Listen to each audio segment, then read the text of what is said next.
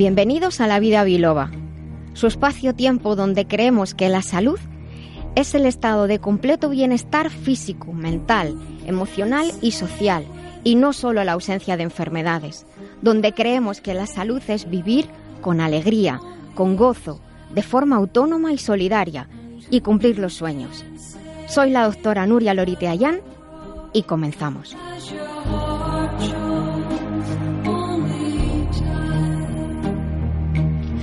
Buenos días a todos, buenos días en este nuevo sábado. Estamos aquí muy revolucionados. Eh, tenemos muchos invitados hoy en nuestro eh, estudio. Jesús está haciendo las veces de community manager, que no tiene ni idea de lo que es eso, pero es el que se encarga de subir las fotos. Pero queda de maravilla. Eso, es el que se encarga de subir las fotos a Facebook. Les saludo en un día en el que ya pues prácticamente todos están, están de vacaciones. Eh, mucho cuidado, como os digo, siempre si andan por la carretera. Y bueno, muchos están trabajando. Nosotros, de hecho, estamos aquí trabajando para todos ustedes con, con mucho gusto. Les voy a ir presentando poquito a poco a mis invitados en el día de hoy. Saben que este programa se hace por y para ustedes, con sus sugerencias. De hecho, así las introducimos en nuestro sumario, que voy adelante a decirles de qué vamos a hablar en el día de hoy. Bueno, primero tenemos que saludar a Daniel, Daniel Blanco, el hombre in, que no está identificado en ningún sitio de la red, pero bueno, le queremos igual. Los teléfonos del programa son el 91, dice que por qué no tiene obligación, pues claro que no. 91 575 7232 y 91 575 7798. Son las 12 y 7, las 12 y 7 en las Islas Canarias. En Facebook y en Twitter nos llamamos La Vida Biloba y también pueden contactar con nosotros desde la web lavidabiloba.com. Saben que este programa lo que pretende es acompañarles, hacerles sentirles bien, si están mal, sacarles de esa situación por lo menos durante estas dos horas y siempre que escuchen los podcasts estamos ahí para acompañarles. Hoy en nuestras píldoras saludables y tal como dijimos, continuamos hablando de las vitaminas del grupo B. Hoy vamos a hablar de la niacina, la vitamina B3.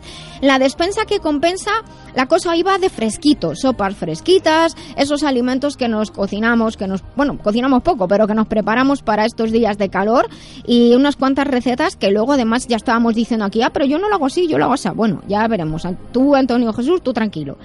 En estilo de vida hoy vamos a hablar un tema que quedó pendiente en el programa pasado. Como sabemos nos adaptamos a lo que surge y hoy también.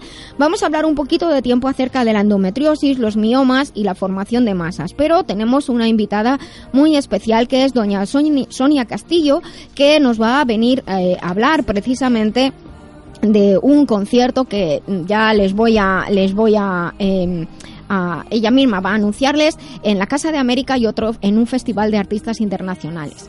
Eh, música peruana, eh, música general, pero música peruana que yo creo que les va a encantar. Luego además tendremos nuestra agenda de eventos en la sección del remitente intermitente con Jesús Fernández. Buenos días Jesús, que aquí estás. Muy buenos días. Eh, nos ha traído a don Anselmo Díaz, Díaz, que es escritor y estadista. Esto me ha dejado como muy alucinada, sinceramente. A ver qué nos cuenta. En la, en la sección de tecnología y salud tenemos a Quisco Carmona que hoy va a romper las audiencias. Vamos a hablar de la revolución de Pokémon Go. Eh, van los megafans dándose tortas con las señales, las farolas o los árboles, se meten en túneles sin mirar que no pueden pasar, en fin. Se avecina un poque caos. Vamos a verlo luego en nuestra segunda hora. Como saben, colgamos el programa en las redes, colgamos el programa en, en la web lavidabiloba.com para que ustedes lo puedan escuchar y sobre todo nos encanta recibir sus comentarios y sus consultas. Estamos aquí en Libertad FM, nos pueden seguir en directo desde la web libertadfm.es y ya están tardando en decírselo a sus amigos. Comenzamos el programa.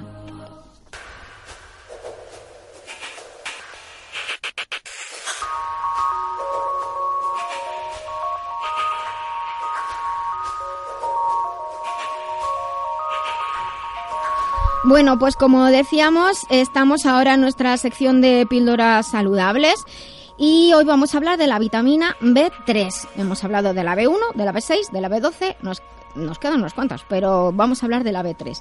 La B3 se llama niacina, también como todo casi todo el mundo la conoce como B3.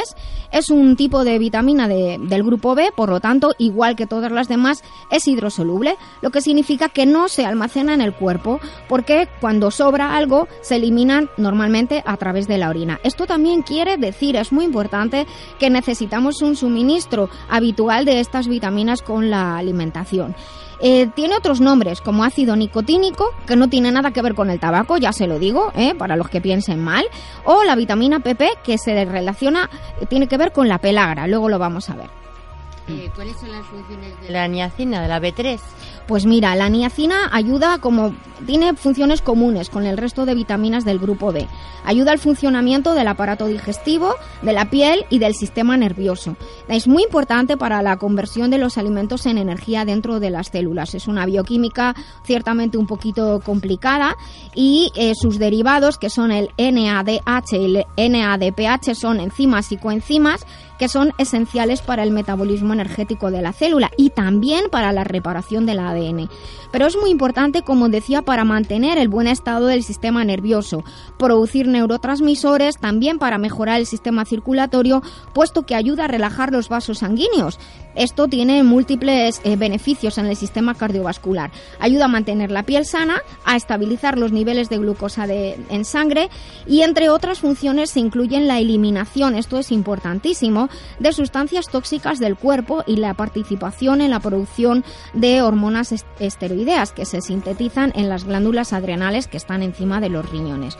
Entre estas hormonas esteroideas están las hormonas sexuales y también las hormonas relacionadas con nuestra capacidad de afrontar y soportar el estrés. Un dato muy importante sobre la vitamina B3 es que ella y sus derivados son potentes rubefacientes cuando se toman en dosis que el cuerpo no puede eliminar por la orina. Entonces la piel se nos pone rojita. Un dato curioso respecto a la capacidad que tiene de eliminar tóxicos es que se suele utilizar la vitamina D3 en las terapias de desintoxicación para, en las drogas.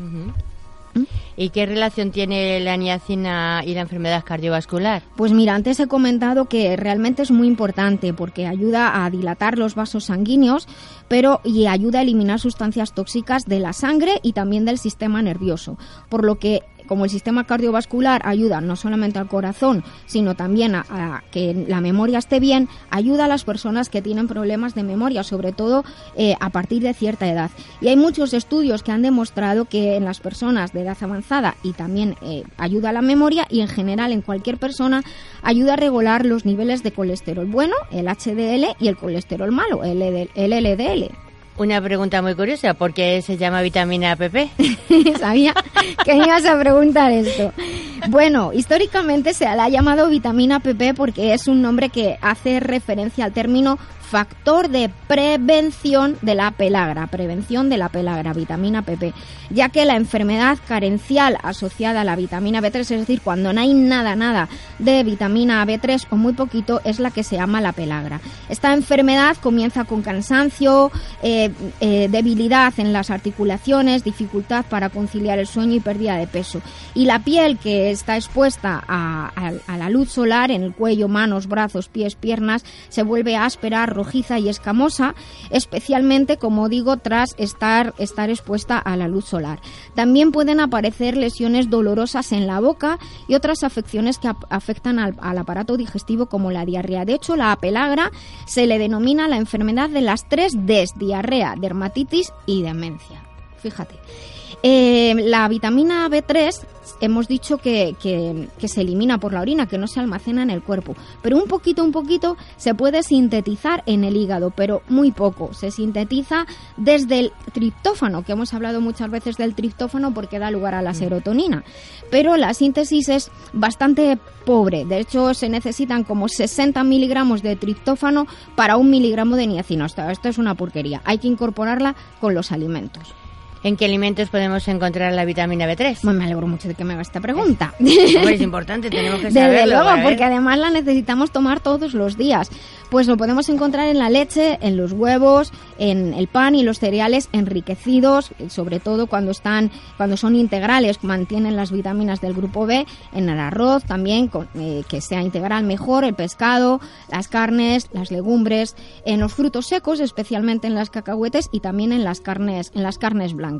¿Y cuáles son los efectos relacionados con su falta o la deficiencia de, en la dieta? Pues mira, como hemos comentado antes, una cosa es la enfermedad carencial, que es a la pelagra que hoy en día en el mundo existe en muy poquitos, muy poquitos sitios porque los alimentos están enriquecidos, pero sí que es verdad que, por ejemplo, algunas personas que no tomen leches, huevos o que no tomen carne, ni carne roja ni carne blanca, podrían notar una deficiencia de B3, tener problemas digestivos, la piel inflamada, enrojecimientos en la piel y esa, ese deterioro mental, como una pérdida de memoria eh, demasiado precoz, por así decirlo. Así que esto es lo que os cuento de la vitamina B3 Continuaremos en nuestro programa con otras vitaminas que se dice que son del grupo B, aunque son vitaminas independientes. Así que nada, espero que os haya gustado. Lamberts Española, representante único de Lamberts Healthcare desde 1989. Suplementos nutricionales a la vanguardia de la nutrición responsable.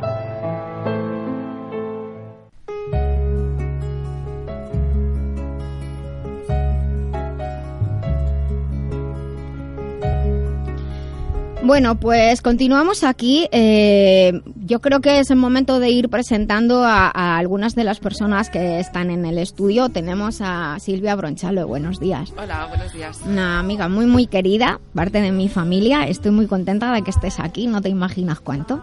yo también estoy muy contenta. No tiempo. Queriendo venir. Es una experta ella también en, temas de, producción, de sistemas audiovisuales y la verdad es que una persona muy inteligente y muy brillante. Manuela ya la conocen, tiene fans en Facebook, nuestra querida Manuela. Buenos días. sí, pero que no los conozco todavía, no he hecho, no he hecho nada. Es que, es que ella se borró de Facebook y ahora ha vuelto a entrar para el programa y hay gente que nos está diciendo, quiero ver a Manuela, quiero ver a Manuela porque te ven en las fotos que te has hecho famosa. Mía, es lo que tiene. Es lo que tiene, estas curvas. estas curvas es lo que tiene.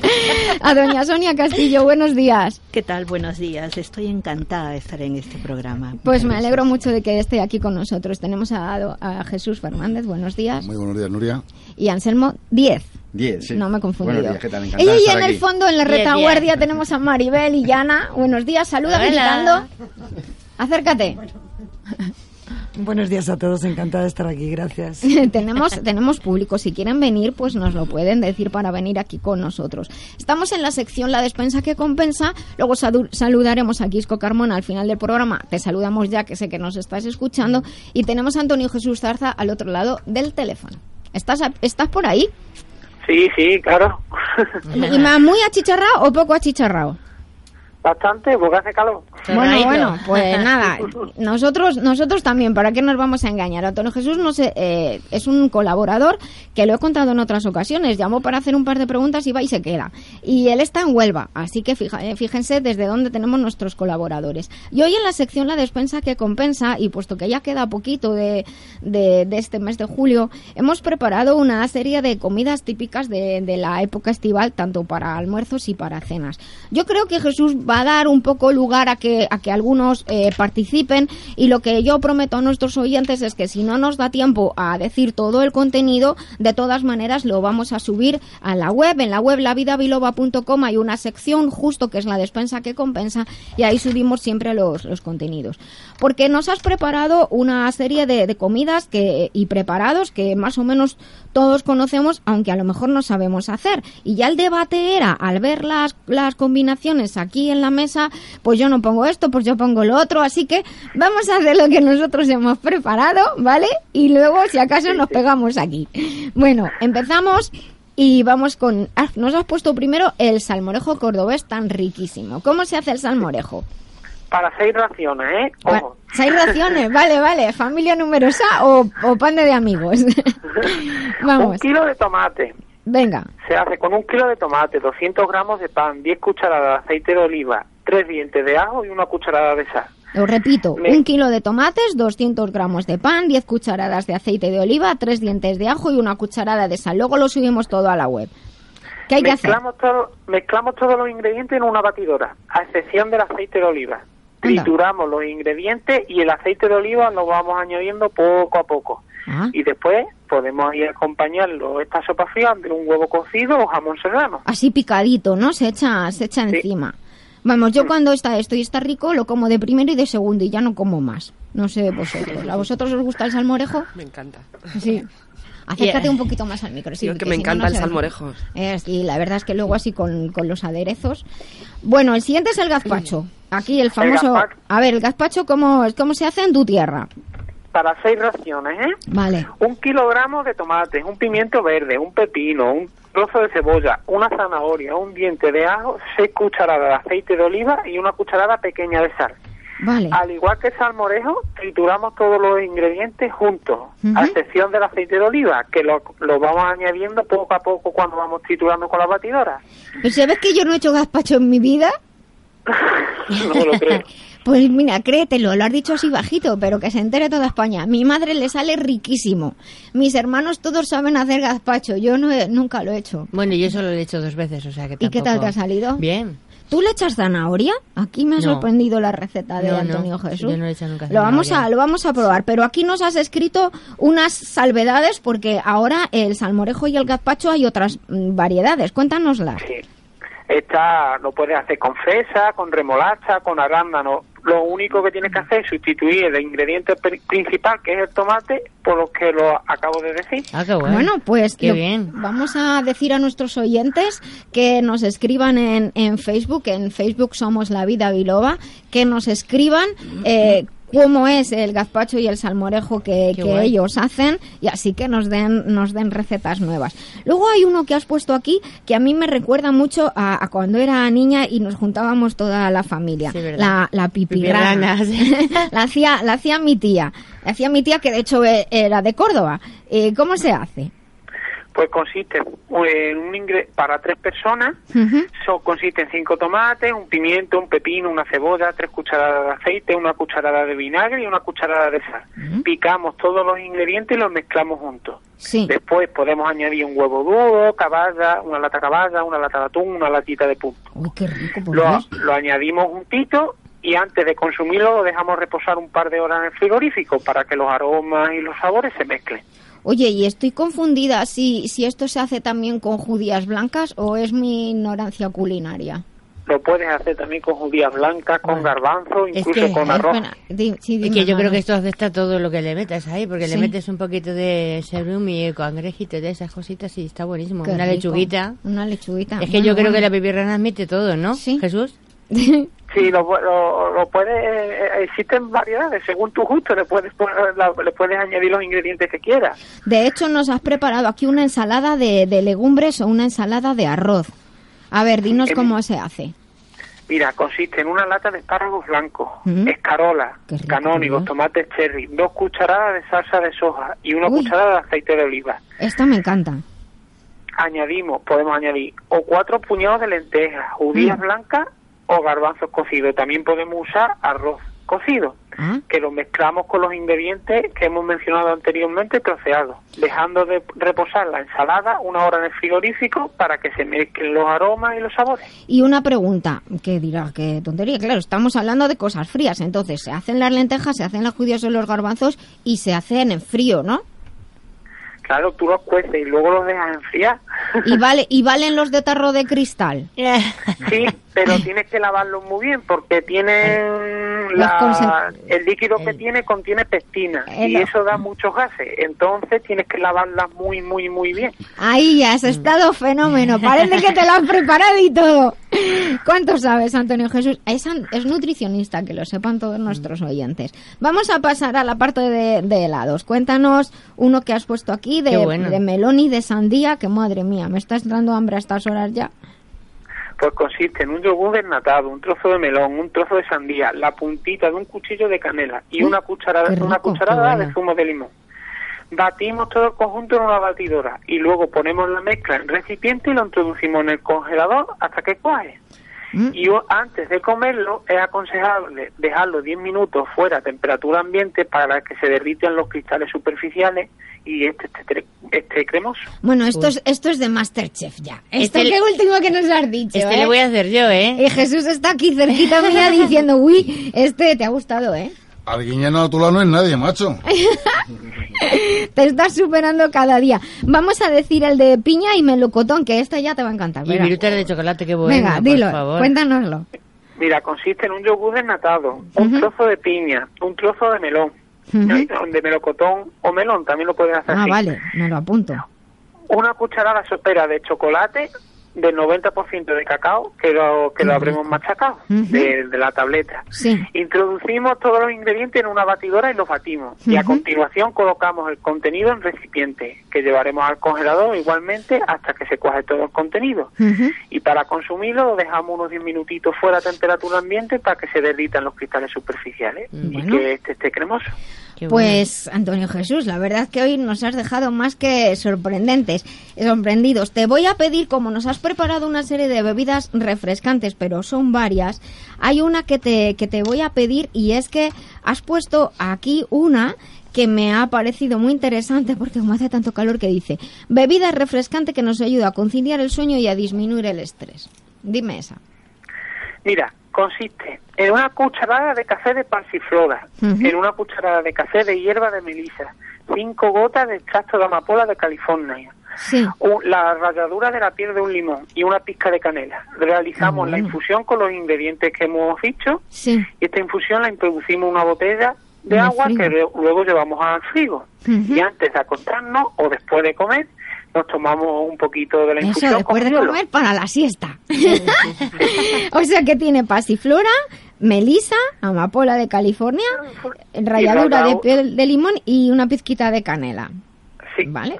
Pues nada, Antonio Jesús, mil gracias. Vamos a subir todo este contenido a la web, lavidabiloba.com, en la sección de la despensa que compensa. No sé si te quieren decir algo antes de que cerramos la sección. ¿Nada? ¿Todos contentos? No, no. yo lo voy a probar. Ya le diré cómo sale. Jesús, lo voy a probar esta noche. En cuanto llegue a casa lo voy a hacer. El helado.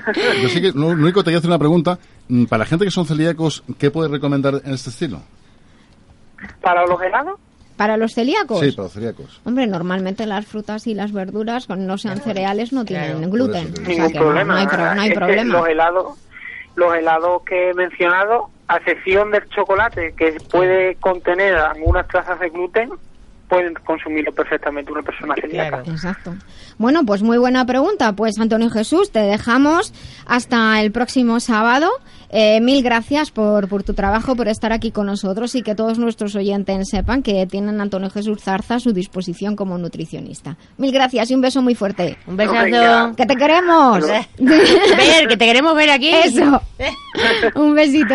Hasta luego. Besito grande. Hasta, luego. Adiós. Si estoy solo, tú me acoges, eres mi fiel compañía. Me hablas sincera y me esperas cuando empieza el día. Mi guía, mi faro de Alejandría. Si me ves perdido, te miro y elimino la tristeza en un suspiro. Da sentido a mi existencia, tú. Desobediencia, tú. Sola presencia merece mi reverencia, tú. Me diste un don, fuiste mi espada. Siempre encerrada en tu prisión. Si la inspiración faltaba, desde la nada me abrazas. No prohíbes ni amenazas, tan romántica y auténtica. Tú nunca te disfrazas como un hada y un verdugo firme escudo en la batalla. Tú, a quien acudo si otros fallan. Me das retos, aventuras y responsabilidad. Me das éxito y dinero, me quitas la intimidad. Me exiges crear, me haces temblar, soñar, me curas. Me eliges para hablar. Si las calles están mudas, me desnudas con ternura y siento tu tacto y tu olor. Si te veo volar libre entre la voz de un cantautor, eres ópera y flamenco, eres todo lo que tengo y te amo. Mientras brotas entre las notas de un piano y me pintando estas noches negras, me alegras, me invades, me vades, alejas las tinieblas y me resucitas siempre. Nunca me mientes, eres el recipiente donde lágrimas se vierten, eres tango y eres ritmo, vives en do, re, mi, fa, impredecible compás, cuando te vistes de jazz, llegas y me das oxígeno, mi único somnífero, si el mortífero estrés tensa mis músculos, discípulo de tu inmensa maestría, cuando no te conocía, cómo podía vivir sin percibir tu melodía, fuiste mía y solo mía en mis horas de miseria, Compones la banda sonora de esta tragicomedia, tú, reina entre mil reyes, cumbre de mis valles, me levitas y así evitas que tanto odio me ametrae tú. Si eres hip hop, muestras denuncia y carisma, pero te vistes de clásica y sigues siendo la misma. Eres tú, mi suerte, eres tú, tan fuerte, eres tú, tan diferente, surges y de repente la vida olvida la muerte. Imposible detenerte si naces de un pentagrama. Si el drama yace en mi cama, me abres enormes ventanas. Tu llama jamás se apaga, luz de eterna juventud. Cuando lloras punteando una guitarra de blues, eres tú. La rabia sucia y rasgada de Kurt Cobain, el compromiso sincero de Marvin Gaye. La grandeza de John Coltrane improvisando con el saxo, la mirada niñada en los ojos de Michael Jackson. Y es que tu son me sedujo, tu luz me dejó perplejo y caí Viví como el sol en forma de sol y R&B Bebí de ti el elixir y resistí los golpes Y fui torpe, encontré por fin mi norte, mi soporte Entre acordes de Mark Knopfler, redobles de Hancock Herbie De Vivaldi hasta Elvis, desde Verdi hasta Chuck Berry Inmortales piezas musicales hacen que el tiempo se pare Estallan como bombas provocando las letales de esperanza De aliento y vida, mi gran amiga Solo tú haces eficaces todas las frases que diga Mi balanza, mi paz, mi druida En la fatiga solo tú haces realidad los sueños que yo persigo y es que sin ti no hay destino, solo piedra y mil caminos sin ti. Soy un mimo temblando en el camerino, pero tú acoges mis voces y me ves desorientado y bailas conmigo un vals igual que dos enamorados. Eres la llave inmortal que abre este mental presidio desde el Tirs de Clan hasta el ojalá de Silvio. Envidio el poder que impones en canciones, despiertas mis emociones con creaciones de Ennio Morricone, sensaciones sin control cuando eres rock and roll. El erotismo de un bemol en la voz de Diana Kroll, el solo de guitarra eléctrica el silencio rompe la armónica que esconde las manos de Stevie Wonder de donde todo acaba inhalas ira con Black Sabbath. Respiras vida con la calma que inspira Bob Dylan hostilas y posees a James Brown. Mueve su cuerpo junto a Freddie Mercury Ray Charles. Jamás habrán muerto y despierto da igual que sueles con un arpa o una cae. Con la clase de Frank Sinatra o de Barry White eres la métrica enigmática que envuelve mi ser y lo salva el idioma con el que los dioses hablan. Eres música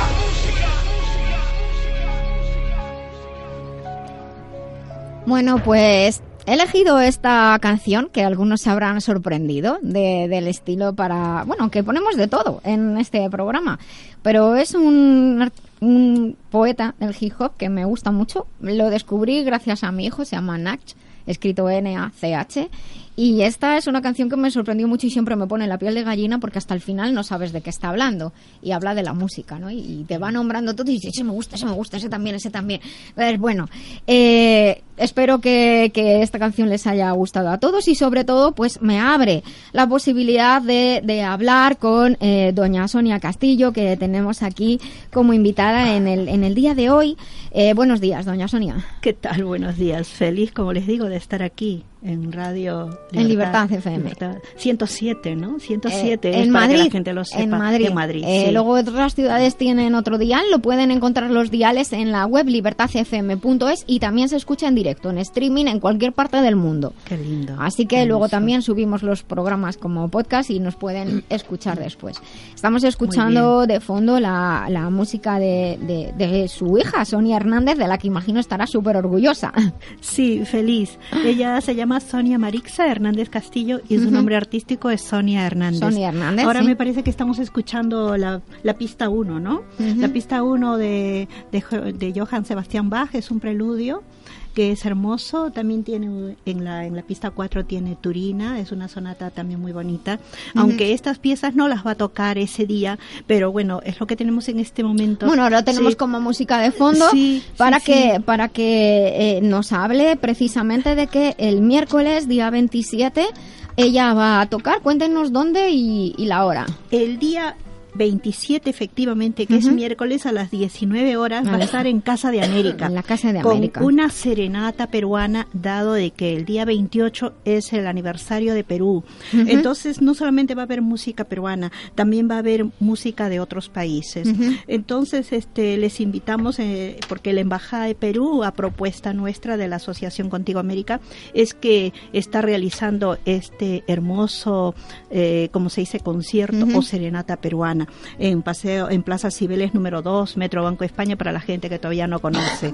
y, y, luego el día 28 es un festival de artistas internacionales también, a las 7 de la tarde. Así es, y vamos a hacerlos en otro auditorio, pero gracias a que la concejal presidenta peruana Romy Arce de Podemos nos cedió el local, ¿ya? Y vamos a estar con este festival de artistas internacionales el 28 de julio, también a las 19 horas, y ojito, Ambas actividades son gratuitas. Estamos haciendo un esfuerzo sobrehumano para que puedan todos gozar tanto del concierto del día anterior del 27 en Casa de América como el día 28 con el Festival Internacional. Es entrada eh, libre hasta completar aforo, imagino. Sí, va, van a presentarse entre, entre los artistas Alonso Cayetano, las danzas de Bolivia, danzas de Ecuador, Sofía Andrade, cantante de Ecuador, Emerita Dávalos, una chica que tiene una voz muy bonita, es peruana.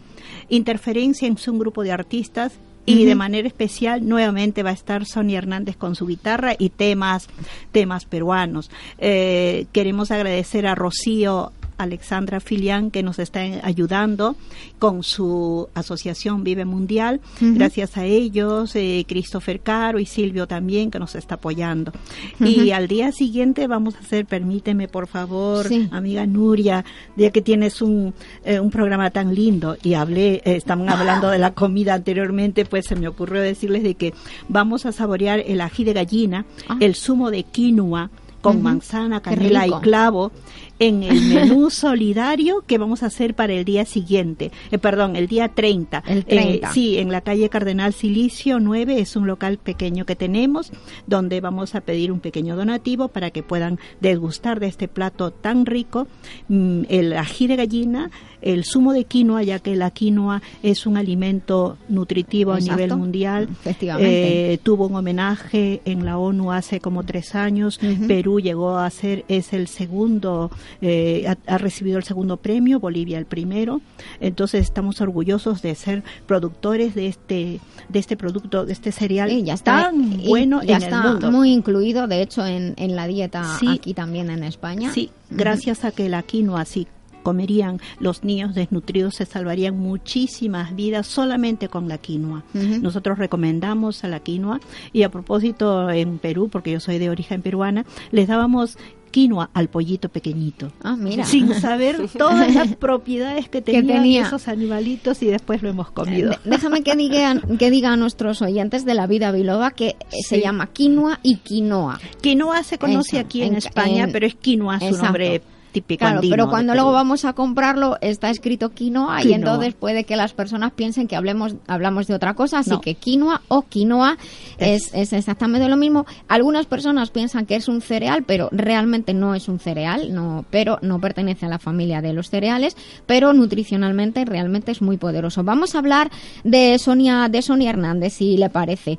Eh, ella eh, he leído que, que estudió en Perú, pero también se ha formado en el Conservatorio Superior de Música de Madrid, que está aquí en al lado del Museo Reina Sofía. Sí, así es. Ha, Ahí ha estudiado también en Estados Unidos, ha actuado en, en, Nueva York, en el... En el Carnegie Halls. Exacto.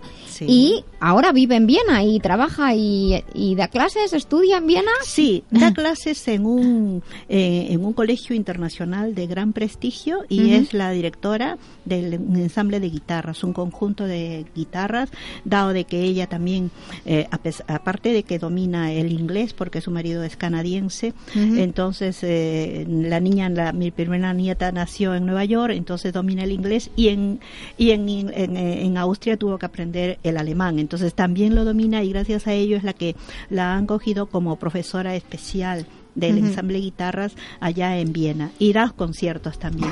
Llevar una vida eh, en torno a la música realmente es complicado, es, es difícil. Yo lo que quería eh, preguntarle, aquí algunos de los que estamos somos eh, madres o padres de, de, jóvenes músicos y sabemos lo que es eso. ¿A qué edad empezó su hija a tocar?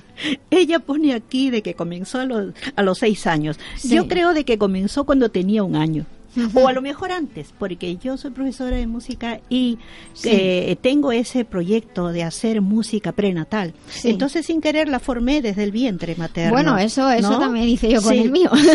Y, cuando tenía un año y pico, ella estaba gateando, caminaba y en los dormitorios estaba en la segunda planta de la casa en Perú. Entonces bajaba las escaleras gateando y lo primero que hacía, no sé qué fuerza tenía, abrir el piano, teníamos un piano de pared, y ella abría y chapaleaba. Y ponía el cuento de Mafalda, que en esa época estaba de moda. Entonces pasaba una hoja, pasaba la otra hoja y chapaleaba. ta, ta, ta, chapaleaba, chapaleaba, chapaleaba. Y cuando terminaba el cuento de Mafalda decía Otto y quería abrir y le volvíamos a abrir y seguía chapaleando. Como si fueran las partituras. Ya estaba, ya estaba tocando, ya estaba fortificando, fortificando sus dedos para que pueda luego después ya coger el piano, porque toca piano, toca guitarra, toca viola, ya, eh, también algo de algo de charango también toca pero se especializó con la viola aquí en el Conservatorio Teresa Berganza de España y y la guitarra en el Real Conservatorio. Hizo el máster de guitarra en Nueva York y tiene, bueno, pues muchísimos, muchísimo recorrido. bueno, y todo, y todo lo que, lo que quedara con, con esta trayectoria tan, tan brillante. Y una última pregunta que le quiero hacer antes de que, de que terminemos. eh, como madre, yo siempre a todas las madres y padres de músicos les pregunto, ¿cuándo dejó de recordarle que tenía que tocar y practicar?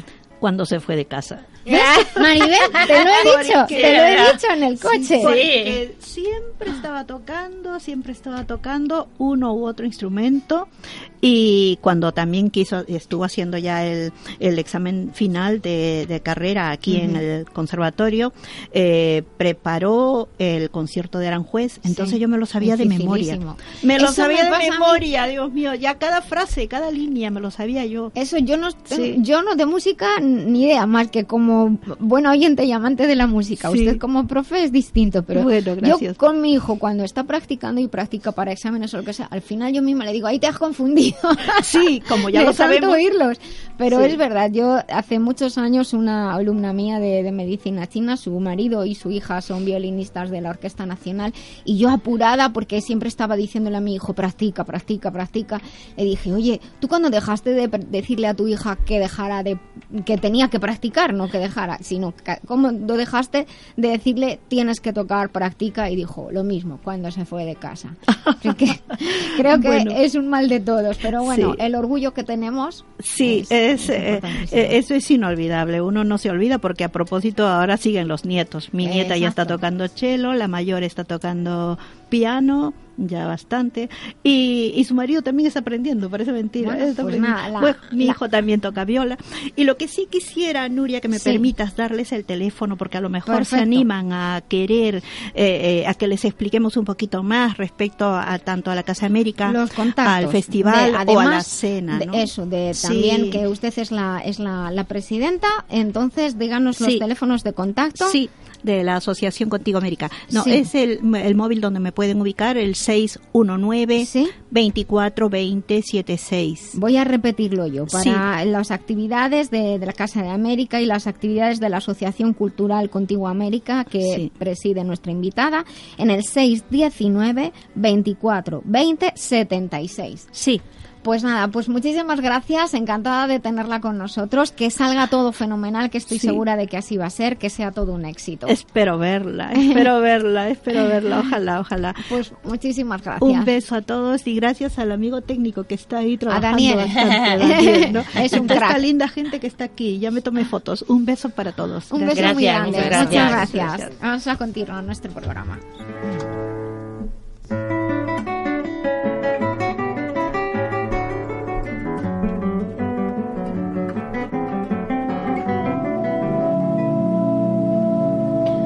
Bueno, pues mientras que hemos terminado de escuchar esta maravillosa música de fondo, yo la verdad es que yo siempre me teletransporto con la música. Dicen que está el teletransporte no está inventado, está inventado. La música te transporta. Si te quieres ir a otro sitio, te, vas, seguro. Te piras, pero vamos, te vas volando.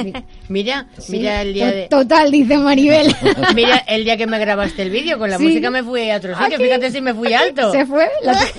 Lo, tienen ustedes en Facebook el vídeo porque tiene una, una cara de como de éxtasis que no se pueden imaginar.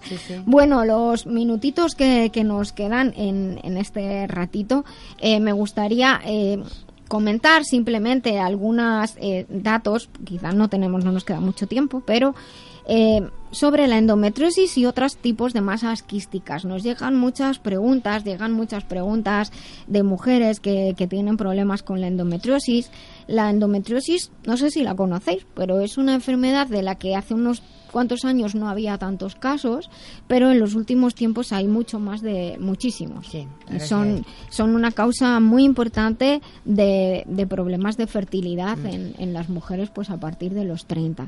No es normal que la endometriosis se dé en mujeres jóvenes. En mujeres jóvenes, más bien, sobre todo al principio de la menstruación, suele haber pues síndrome premenstrual o los ovarios poliquísticos, que también los ovarios poliquísticos son un problema para la fertilidad, pero la endometriosis eh, o es una situación más grave incluso que los miomas. Es como, así por orden de, de menos grave a más grave, por así decirlo, serían los ovarios poliquísticos, los miomas y luego la endometriosis.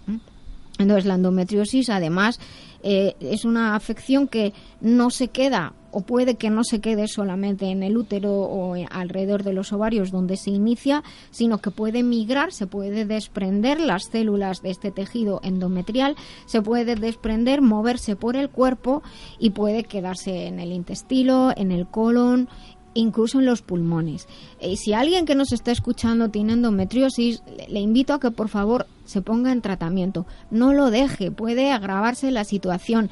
En los casos más graves, el tejido endometrial llega a los pulmones, allí se implanta y es tejido endometrial. ¿Qué significa esto? Significa que es tejido que responde a las variaciones de estrógenos y de progesterona, es decir, menstrua, es decir, sangra allá donde se implante sangra. Imagínese tener unas células que son de otra parte del cuerpo en los pulmones. Pues los pulmones se llenan de sangre. aparte crecen porque se reproducen como el endometrio, tienen esa capacidad. Entonces es una situación muy, muy grave que eh, deben eh, ponerse manos a la obra con un buen tratamiento. A veces la cirugía es la, la primera solución que se da, pero en mi experiencia la cirugía suele ser una solución temporal. Momentánea. Porque vuelve a aparecer. Sí, lo sé.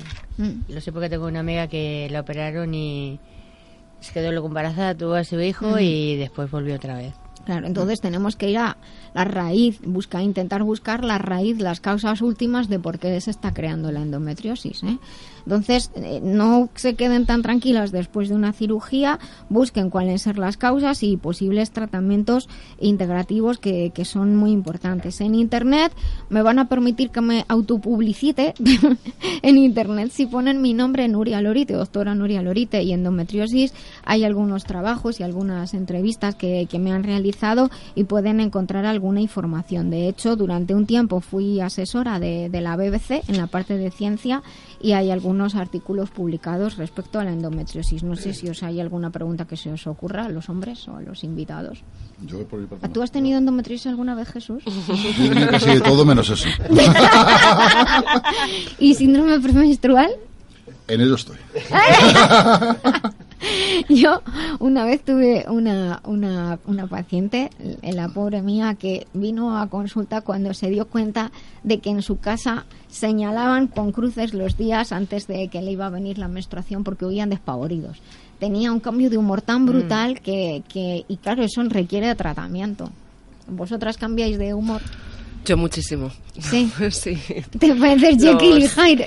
sí, la semana o los 10 días antes de, de la menstruación, de la menstruación eh, me siento o lloro mucho o me enfado, o sea, pero por cosas eh, tontas, a veces. estúpidas y que no tienen ningún sentido, ¿no? Entonces, digo, creo que, que estoy con el síndrome premenstrual. Fíjate que puede durar desde dos, los, justo los dos días antes que los que bajan tanto los niveles de estrógenos y progesterona, que es lo que provoca la menstruación, esos dos días, hasta incluso dos semanas. O sea, mm. que, que realmente hay mujeres que lo pasan muy mal. Y encima se coge peso. Sí. Algunas pues cosas. La líquido ahí. Claro, te hinchas, te hinchas, te Bueno, a mí ya no me ocurre. Te hinchan las narices, literalmente. contenta? A ti, a mí ya no me ocurre, estoy más contenta. Claro, si es que, si es que todo, eh, en el fondo al final, para todo hay etapas. Pero, sí, pero bueno, eh, he de decir que en esto del síndrome premenstrual me he encontrado muchas veces mujeres que dicen, normal, porque como a ellas les les pasa, a sus madres les pasa, a sus familias, sus las mujeres de la familia les pasa, lo consideran normal, pero no es normal, no tiene por qué pasar realmente. O sea, se puede notar que el cuerpo, si tienes una relación mm, de mucho conocimiento con tu cuerpo, pues notas que hay cambios, pero no como para eso. No, Así pero- que Silvilla, ¿sabes? No, pero sí es verdad, es verdad que yo en su momento también lo tenía, porque incluso mis hijos, un día cuando me eso, que me enfadaba tanto, me decía, mamá, estás con la regla. O sea, Pero que ya sabes, realmente, eso, queridos chicos y hombres que nos escucháis en la vida biloba, nunca, nunca jamás se le pregunta a una mujer, ¿estás con la regla? Porque te infla tortas. Ya. No se dice, por Dios, no. Nada, haced como que no pasa nada, que al, al poco tiempo no van a vol- volver a ser las mismas. No os metáis en esos Sí, berenjenales. sí, es verdad. La verdad es que muchas veces cuando eso es verdad que se nota como que te cambia todo, pero es que yo creo que es desde dentro. Sí, es algo Hay algo sí. que, no, que no puedes controlar, que, puedes es controlar, incontrolable, es verdad. porque Mm. eh, tú a lo mejor estás con un estado de ánimo bueno y de repente ves a alguien o algo y dices, Dios, y ya empieza por dentro. Sí, son las hormonas. Bueno, es eso ya, fenomenal. Bueno, ya está. Ya lo has conseguido. Controlar y hacer una fiesta. Pues nada, eso es la fiesta, la fiesta de la menopausia. La voy a hacer. Podemos montar un festival. Hombre, yo estoy muy contenta, Oye. lo dije el otro día en mi trabajo, voy a llevar allí una tarta y eso para celebrarlo, unos jaboncitos o algo. Oye, en muchas culturas se celebra, de hecho, porque, eh, porque al dejar de tener la menstruación se dice que esa energía y sangre que pierdes se queda para ti y en culturas antiguas muy muy tradicionales las mujeres sabias, las hechiceras, precisamente incluso eh, se trabajaba para retirarse en la menstruación pronto para que porras estoy aquí perdiendo sangre esto para mí lo quiero ahí, todo la energía para mí Claro, yo sabes lo que pasa, que en este caso en concreto he tenido tres años anteriores que parecía que llegaba a la meta Y cuando estaba llegando, otra vez atrás, a volver a empezar. bueno Ahora pues ya- nada Pues a ver Nuria, te voy a comentar una anécdota que es curioso. a ver Que la gente, cuando le dice luna de miel, Sí. desconoce de dónde viene el procedimiento de luna de miel. a ver dime Pues te lo voy a decir. Viene de, los, viene de los fenicios. ¿ah sí? Sí, mira, te explico. Eh, normalmente en la de los fenicios. Abremos el apartado de historietas de Jesús. No, no, historia. no, historia, no, historia. Sí, sí, venga. Y es curioso porque mm, cuando se, se casaban las parejas, era cuando la mujer estaba con el periodo. Y justamente le metían en una habitación durante los 28 días a base de miel. Y justamente, sí, sí, sí, esta es la historia real. No me gusta mucho eso. A ver, Sí. Y a los 28 días ya salían de la habitación, que se habían alimentado a base de miel, y claro, lógicamente las chicas salían lo que es ya fértil y ya, pues eso, lógicamente, con embarazada. Sí, sí, y ahí viene luna de miel. Joder, De luna a luna. Me y acaban, a base de claro, miel. claro, me acaban de dejar. Que, y la, y una hiperglucemia de la leche, vamos. Eso ya no lo sé. Pero te puedo decir que viene la historia de lo que es las alta alcurnia, dijéramos, en la época de los fenicios. Bueno, pues nada, ya saben Y ustedes. a partir de ahí, ¿eh? ahora vas y lo cascas. Bueno, pues nada, me has dejado alucinada. Yo no sabía, la, no sabía la historia esta. Y a mí, a mí. Creía que era mucho más romántico Yo que también. eso, sinceramente. Pero para que te des cuenta, viene Es la que- historia del periodo de la mujer. Que no lo has adornado, Jesús, que lo tienes que haber adornado un poquito. Haber dicho, la luna, esos 28 días están encerrados en un hotel en Cancún como Maribel que acaba de venir de ahí. Eso es lo que te ha faltado. Bueno, pues estaban en Cancún. Eso, vale, pues venga, vamos a, a, consulta, a responder a las consultas de nuestros oyentes, Estamos escuchando La Vida Biloba porque nos gusta sentirnos mejor, ser mejores personas, ser más felices y vivir en positivo.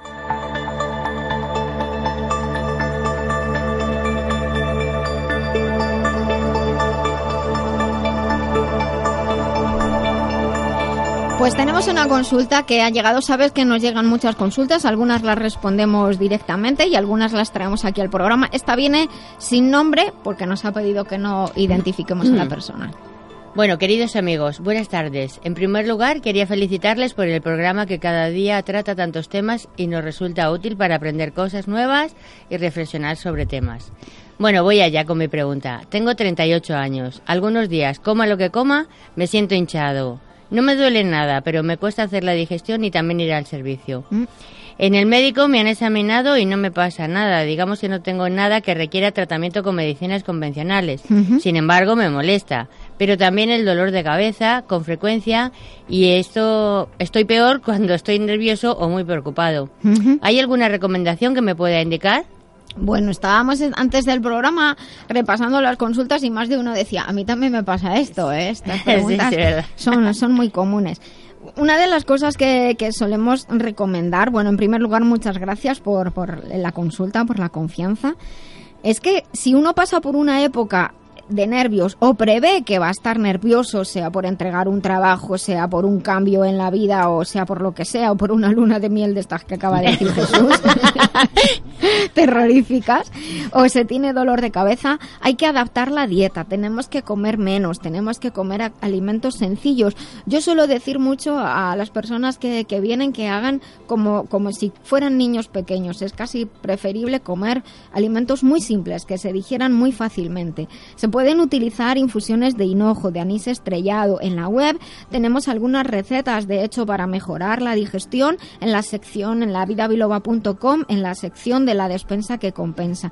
Y si tiene sensación de calor, pues en lugar de anís estrellado, que es un poquito más calentito, se puede utilizar poleo o se puede utilizar menta. Es muy importante también cuando tenemos este tipo de, de molestias digestivas en el que uno se siente hinchado, que muchas veces también el intestino se paraliza, así que hay que fijar en que hay que ir al servicio cada día, por lo menos una vez al día. El cuerpo se limpia y se aclara la mente porque se elimina de toxinas. Cuando se dice esa frase de cuerpo limpio, mente clara, el cuerpo limpio se refiere a que hay que ir al servicio todos los días. ¿Eh? eliminar la suciedad. Y en cuanto a productos que le podamos recomendar, aparte de estas, estas, estas sugerencias dietéticas y de infusiones, pues le podremos recomendar de la línea Master Life el que se llama Green, que se escribe como verde en inglés, Green y el que se llama papayas. Green es un jarabe realmente hecho a base de nutrientes y de hierbas que puede tomar 20 mililitros una o dos veces al día. Por lo menos si lo toma una vez eh, al día por la noche y si lo toma dos antes del desayuno y de la cena es lo mejor. Todo está escrito en la etiqueta. Y luego hay uno que se llama de la línea Master Life, se llama Papayax, acabado en X. Son unos comprimidos masticables, saben muy ricos y puede tomar uno o dos o tres antes de cada comida dependiendo de lo que coma. Claro, si se va a comer un solo millo, pues mejor tres. Si como una ensaladita con uno o dos es más que suficiente. Pero repito, cuando estamos en estas circunstancias en que estamos hinchados, hay que, hay que resetear el sistema, el sistema digestivo y cuando pasamos épocas especialmente nerviosos por las razones que sea, tenemos que facilitarle al cuerpo las cosas, porque no sé si os lo habéis pensado alguna vez, pero la digestión es un proceso de transformación. Entras alimentos, sacamos lo importante, lo que no lo eliminamos y con lo importante creamos cosas nuevas y eso es lo que hace el cerebro estamos pensando todo el rato y decimos esta idea sí, esta idea no, y con las ideas nuevas que me quedo creo cosas. O sea, cuando estamos nerviosos o en procesos de creación o de estudio, casi siempre la digestión va mal. Así que si el cerebro tiene que trabajar mucho, por favor, digestiones sencillas y suavecitas. Espero que con esto a nuestro oyente sin identificar y a otros que nos estén escuchando les podamos ayudar y les sirva de, de consuelo y de alivio. Muchas gracias.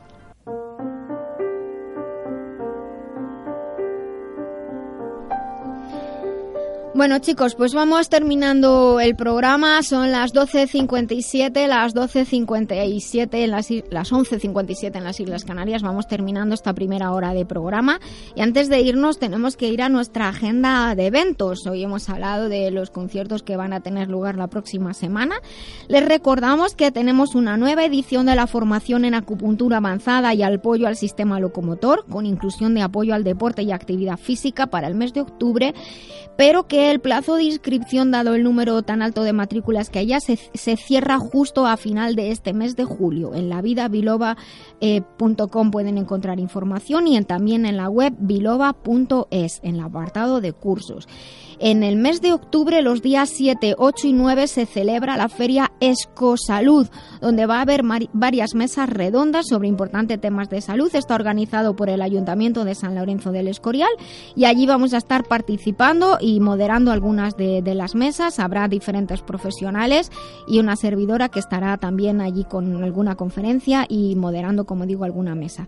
En nuestra web, lavidabiloba.com, tienen el calendario donde están los eventos que pueden pueden consultar. Les recordamos que este programa colabora de manera solidaria con la Fundación Proyecto Dorado, cuya web es fundacionproyectodorado.org, donde se lleva a cabo un programa de atención integral al cáncer. Y para lo poquito que me queda, lo dejo abierto a vosotros si queréis decir algo. Suena la música, nos queda muy poquito, pero si queréis decir algo, yo digo a mis oyentes que vuelvan después de las noticias, pero vosotros...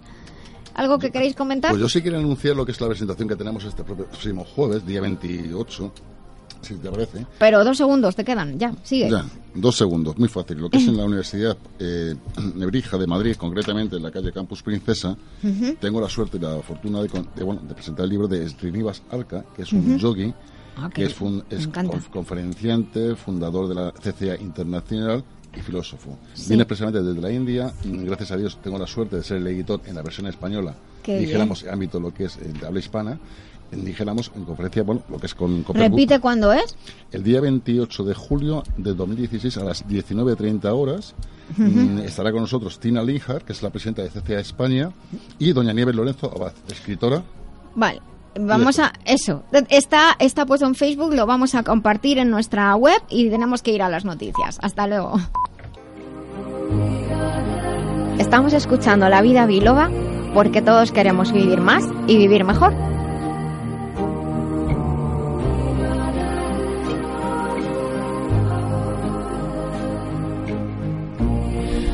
Buenos días, otra vez aquí después de las noticias, del parte del tráfico, de todas las cosas que pasan y nosotros intentamos hacer como una burbuja en el mundo, una burbuja en la que aprendamos a sentirnos bien, a ser saludables y a ser felices. Que la vida ya es muy dura, que sí, que lo sé, pero intentamos llevarlo lo mejor posible y con sentido del humor para contrarrestar al lado oscuro.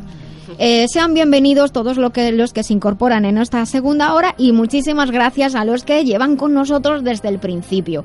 Vamos a entrar en, en, la, en la sección del remitente intermitente que como saben ustedes dirige magistralmente aquí don Jesús Fernández.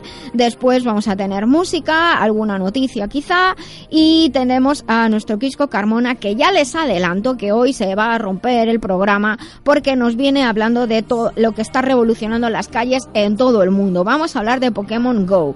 Pueden meter sus preguntas si quieren que les, se la pasemos a Quisco a través de Facebook de la vida biloba. Ya están entrando algunas preguntas que yo me estoy pasando a mis papeles. Quisco, prepárate, hijo, porque sé que hoy vas a tener que hacer un esfuerzo extra y ya va a quedar precioso este programa de hoy. Bueno, pues comenzamos entonces con, con la sección del remitente intermitente.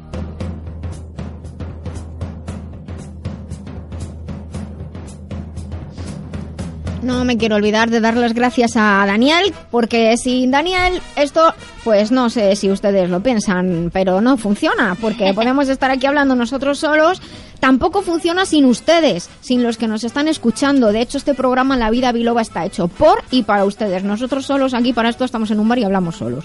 No, este programa está hecho para todos los que nos escuchan. Y esta música tan animada y tan chulísima nos lleva siempre al remitente intermitente. Nos lleva a nuestro querido colaborador Jesús Fernández, el director de la editorial Letra Clara, que hoy nos ha traído a don Anselmo Díaz Díaz, que es escritor y estadista. Querido Jesús, te paso el mando del programa. Bueno, yo te dejo el tema del Facebook ah, y compañía, así que ya sabes. Espera, repite, repite lo que estabas diciendo antes de, eh, terminar, que se nos han metido las noticias. Sí, que, el próximo 28 de julio del 2016 a las 19.30 horas, lo que es la Universidad de Nebrija, concretamente en el campus Princesa, Sala Princesa, que está en la calle Santa Cruz de Marcenado 27, aquí en Madrid, pues tenemos la suerte de traer lo que es al autor del libro, se llama Don Srinivas Arca, que es filósofo, yogi, escritor, conferenciante y fundador de, CGA Internacional y de la Fundación Arca India. Viene expresamente desde la India, concretamente. A verme a mí, que voy a ir.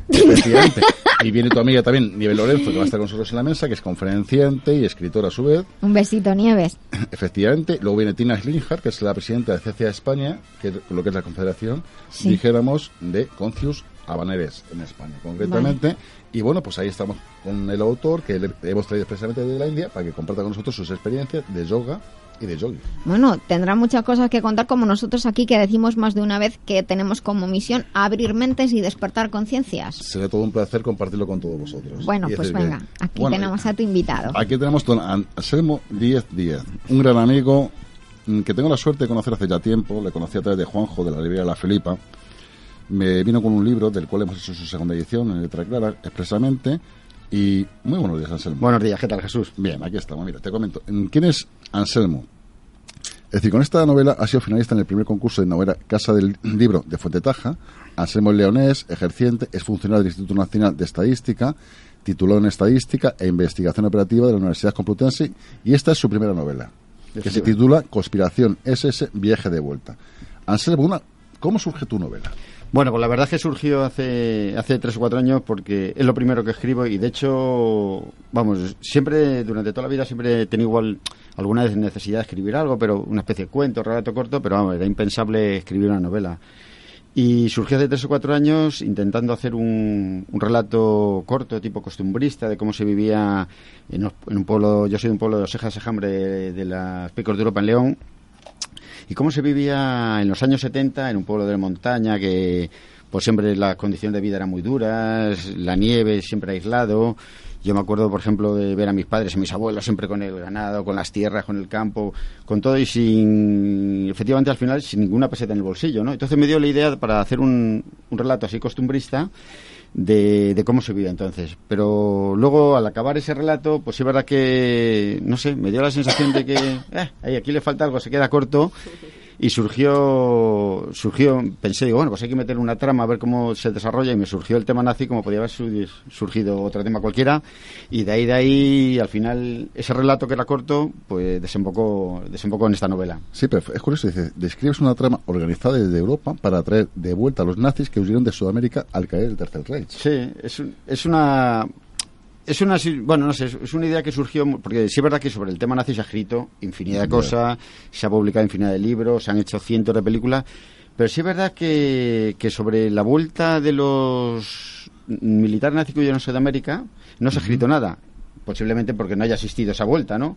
Porque sí que es verdad que es un tema de ficción. Pero sí que yo lo que quiero hacer con la novela es darle al lector que piense no sé si ha sucedido o no, pero ¿qué hubiese pasado si hubiese sucedido? O peor aún, ¿y si ha sucedido y no nos hemos enterado? Es una cosa que es ficción, pero bueno, puede englobar algo de realidad, quizás, ¿no? Yo te hacer una pregunta, Anselmo, es, ¿tu trabajo en el INE te suministra datos que luego pues, eh, te puede ayudar a escribir los libros? No, no, no, no, Ah, no, ¿no? no, no, no, de ningún tipo. Y mira que si es verdad, el Instituto Nacional de Estadística te puede proporcionar datos de cualquier cosa, color, género, modelo, de cualquier... Pero sin embargo no para... No, no, no me proporciona igual. Me va a proporcionar muchos datos la Policía Científica de Madrid, por ejemplo, ¿no? Mira, qué bien. Porque, claro, como se desarrolla en los años 70, la forma que tenían de investigarse unos sucesos, que, unos asesinatos que ocurren y tal, claro, no es lo mismo que ahora, no... En esos años no existía la prueba de ADN, empezaban a, a desarrollarse ya en Estados Unidos, pero en España no. Y entonces sí que tuve que pedir informes a la policía científica de cómo se investigaban, cómo se obtenían las pruebas que podían incriminar a alguien. Y la policía científica sí que me facilitó muchas cosas, pero el Instituto Nacional de Estadística, la verdad es que los datos para la novela no, No son- no he necesitado, no he necesitado. Ahora una pregunta, Anselmo, ¿tú cómo te iniciaste en el mundo de la literatura? ¿Cómo fue escribir? ¿Cómo fue tu vocación de literaria? Pues la verdad es que ha sido una cosa como muy espontánea y de hace, de hace poco tiempo, ¿no? Porque yo sí que es verdad que, que si ha habido momentos hace muchos años que, hombre, pues lo que decía antes, sí, pues, escribir algún cuento, algún relato, pero más que nada por entretenimiento. Pero no surgió una vocación literaria, porque yo tampoco tengo ni los conocimientos ni las actitudes literarias para escribir una obra una obra completa. tal. Sin embargo, sí que es verdad que se ocurre una idea la intento desarrollar bien, estructurar bien, que esté bien escrita, que estén, si hay datos históricos que estén bien documentados y todo. Pero es una cosa que ha surgido casi espontáneamente hace unos años. No he tenido durante toda la vida escribir, escribir, escribir, sino ha surgido así espontáneamente, quizás. Tú eres miembro de la Asociación de Escritores de Madrid, Sí. ¿no? Eh, desde aquí le mandamos un fuerte abrazo a todos los componentes. Sí, desde luego. Mm, ¿Qué animarías tú como persona? Y ahora te hago una pregunta profunda. Eh, Profunda. Tienes- el oxígeno. Me ha empezado a entrar miedo, ¿eh? No, Anselmo. Que las preguntas profundas Sí, no sí, no, son, eso, de, eso, vamos, yo- cargar de profundidad realmente. Sí, sí, sí. Anselmo, a la gente que, que escribe pero no ha publicado, ¿cómo les animarías o a ti como persona, dijéramos, cómo te ha ayudado a escribir? Bueno, pues la verdad es que quizás, eh, no lo sé, pero sí que ha sido una, una ayuda, no sé, uf, que no sé cómo explicarlo, porque sí es verdad que ha sido una, una motivación que eso te va, te va enlazando con otras cosas, ¿no? Porque también la motivación para escribir también te motiva para otras cosas en la vida, ¿no? Eh, yo qué sé, tomarte las cosas más tranquilas, más sosegadas, disfrutar más de las cosas. Eh, eh, al final todo al final todo tiene relación no todo tiene relación no entonces quizá quizás sea quizá, quizá sea eso pero vamos directamente la verdad que te proporciona un yo en los momentos que estoy escribiendo que son a ratos libres porque tampoco tengo una dedicación a ello completa pero sí es verdad que me proporciona una tranquilidad y una desen- desconecto de todo el mundo de todas las cosas y me da una paz paz sí quizás paz sea la palabra sí genial Mm, Pues esa es una respuesta muy profunda. sí sí, sí quizás eso sí. Manuel, apúntatela en la lista de respuestas profundas. Pregunta profunda, respuestas profundas. Eh, Anselmo, una preguntita. Tú, por ejemplo, eh, mm, normalmente los escritores, te hablo por experiencia personal y profesional, siempre dejan algo suyo personal en las obras. ¿Tú cómo te identificarías dentro de este libro? Pues no lo sé, pero bueno, quizás una cosa que a mí me ha llamado más de todo lo que he leído, me gusta mucho la lectura que tiene un buen desarrollo, una, una buena argumentación, pero que, que se resuelve todo muy rápidamente. Quizás eh, toda la trama de una novela la puedes resumir el último párrafo, por ejemplo. Eso eh, quizás, eh, no sé si será el sello o es una cosa que me gusta a mí que toda la trama y todo, porque es una trama policíaca, de intriga y todo, pero quizás todo se resuelve en el último párrafo del libro. ¿eh? O sea que es, no sé, es una cosa curiosa, pero que quizás, no sé si será el sello o no, porque me gusta de haberlo visto en otros autores, pero sí que es una cosa muy, muy concreta y muy, muy especial. ¿Es una novela negra? Es una novela negra, policíaca, de intriga, de suspense, que tiene una intriga y tiene un desarrollo y deja el final, quizás ese último párrafo que te comenté, es más incluso, yo diría que hasta la última frase la deja muy abierta a la interpretación del lector. O, a la, o a la segunda parte. No, no creo. No. No, no, no, no creo, no. Bueno, no. hablando de segundas partes, yo sé que estás No haciendo el segundo libro. Sí. Háblanos un poquito, Anselmo, decir, danos un preámbulo, dijéramos, del libro. anda. Bueno, lo tengo ahí todavía en fase de... Ya está acabada, eh, está puesto el fin, pero está en fase de corri- correcciones, quitar, poner, que eso es lo más arduo y quizá lo que más tiempo lleva, ¿no? Porque igual una novela tarda más en corregir, en releerla, quitar, esto no puede ser, este dato histórico hay que confrontarlo más, eso se tarda más en ese proceso, pero bueno, estoy ya en esa fase de que todavía le queda un poquito de tiempo, pero es va también es una novela policíaca, negra, también de intriga, que está relacionada con el Museo del Prado, Ujú. con el Museo del Prado y con el Rijksmuseum de Ámsterdam, con varios museos que se crea una trama. porque ta- es otro tema que también se ha escrito mucho, ¿no? Del Museo del Prado, pero quizás es una trama que nunca se ha hablado de ella. No ha- por supuesto, me imagino que no habrá asistido, pero bueno, queda ahí la cosilla, ¿no? Es una trama muy muy curiosa que no se ha escrito nada nada de ella, pero bueno, ahí está. ¿Tenéis alguna pregunta vosotros que estáis aquí presentes de hacerle al Anselmo o alguna cosilla? No, la verdad es que yo cuando, cuando vi el libro de, de lo que iba a, tra- a tratar, me, me, me resultó curioso, ¿no? El, el no sé, me, me impactó un poco. Sí, la lo del museo. No, no, no, la de la, de la novela. de Conspiración, sí, viaje de vuelta. esa, sí. No, es curioso porque yo, eh, esta novela, yo tengo una anécdota concreta me, impactó y me asusté, he de decirlo. Sí, sí, sí, quizá- Sí, quizá- eh, es- eso dije, uy, Sí, uy, tiene esto- las dos caras, ¿de tiene las dos ¿De qué caras, Sí, yo te puedo contar una anécdota que estuvimos en Chinchón, la feria del libro, y fue curioso porque la Sí. teníamos lo que es en el escaparate, estaba ya expuesta, y se acercó un judío. Y estuvo mirando el libro. Me miró, sonrió y se fue. No me dijo nada. Claro, yo dije, a ver si va a ponerme alguna pega. o Sí, porque la portada claro, es... es que- no, es por eso es la ¿no? portada, Chocante, sí, efectivamente. No, pero bueno, realmente la portada es... No, no lo del interior, hablo que es realmente de las circunstancias de la vida, lo que Sí, es sí, sí, la sí, sí, novela. todo lo que rodea... Claro. Lo que es, pero que es curioso porque yo, Anselmo, al principio cuando la vi, venía de publicada con otro sello editorial, me la ofreciste a mí, la, la publicamos, fue todo un placer, es una segunda edición, que de hecho la pueden conseguir actualmente en Librería Felipa, que está en la calle Pilar de Zaragoza 32, y mm, ahí concretamente tenía Anselmo, o Maidisa también lo puede conseguir, que es el distribuidor habitual de Letra Clara. Que en la librería Le, bueno, hay varios sitios ahora. Sí, sí, hay bastantes están- Y sitios. de todas maneras, a través de lavidabiloba.com Pues- pueden contactar con nosotros y les ponemos en contacto con Jesús. Será todo un placer. Eh, Claro. Eh, Anselmo, lo que es curioso, mm, tú también eres una persona muy inquieta. ¿Inquieta en qué le llamo? Te metes en todas las librerías, en todas las ferias, te recorres España entera con tu libro. Cuéntanos un poquito tu experiencia en las ferias para otros escritores que nos están escuchando actualmente. Bueno, pues la verdad es que sobre todo, más que en librerías, sobre todo en la feria. La feria es un, es un mundo que, te acerca mucho al público, ¿no? Porque, bueno, tienes el libro en una librería, alguien te lo compra, alguien no, alguien le gusta, alguien no.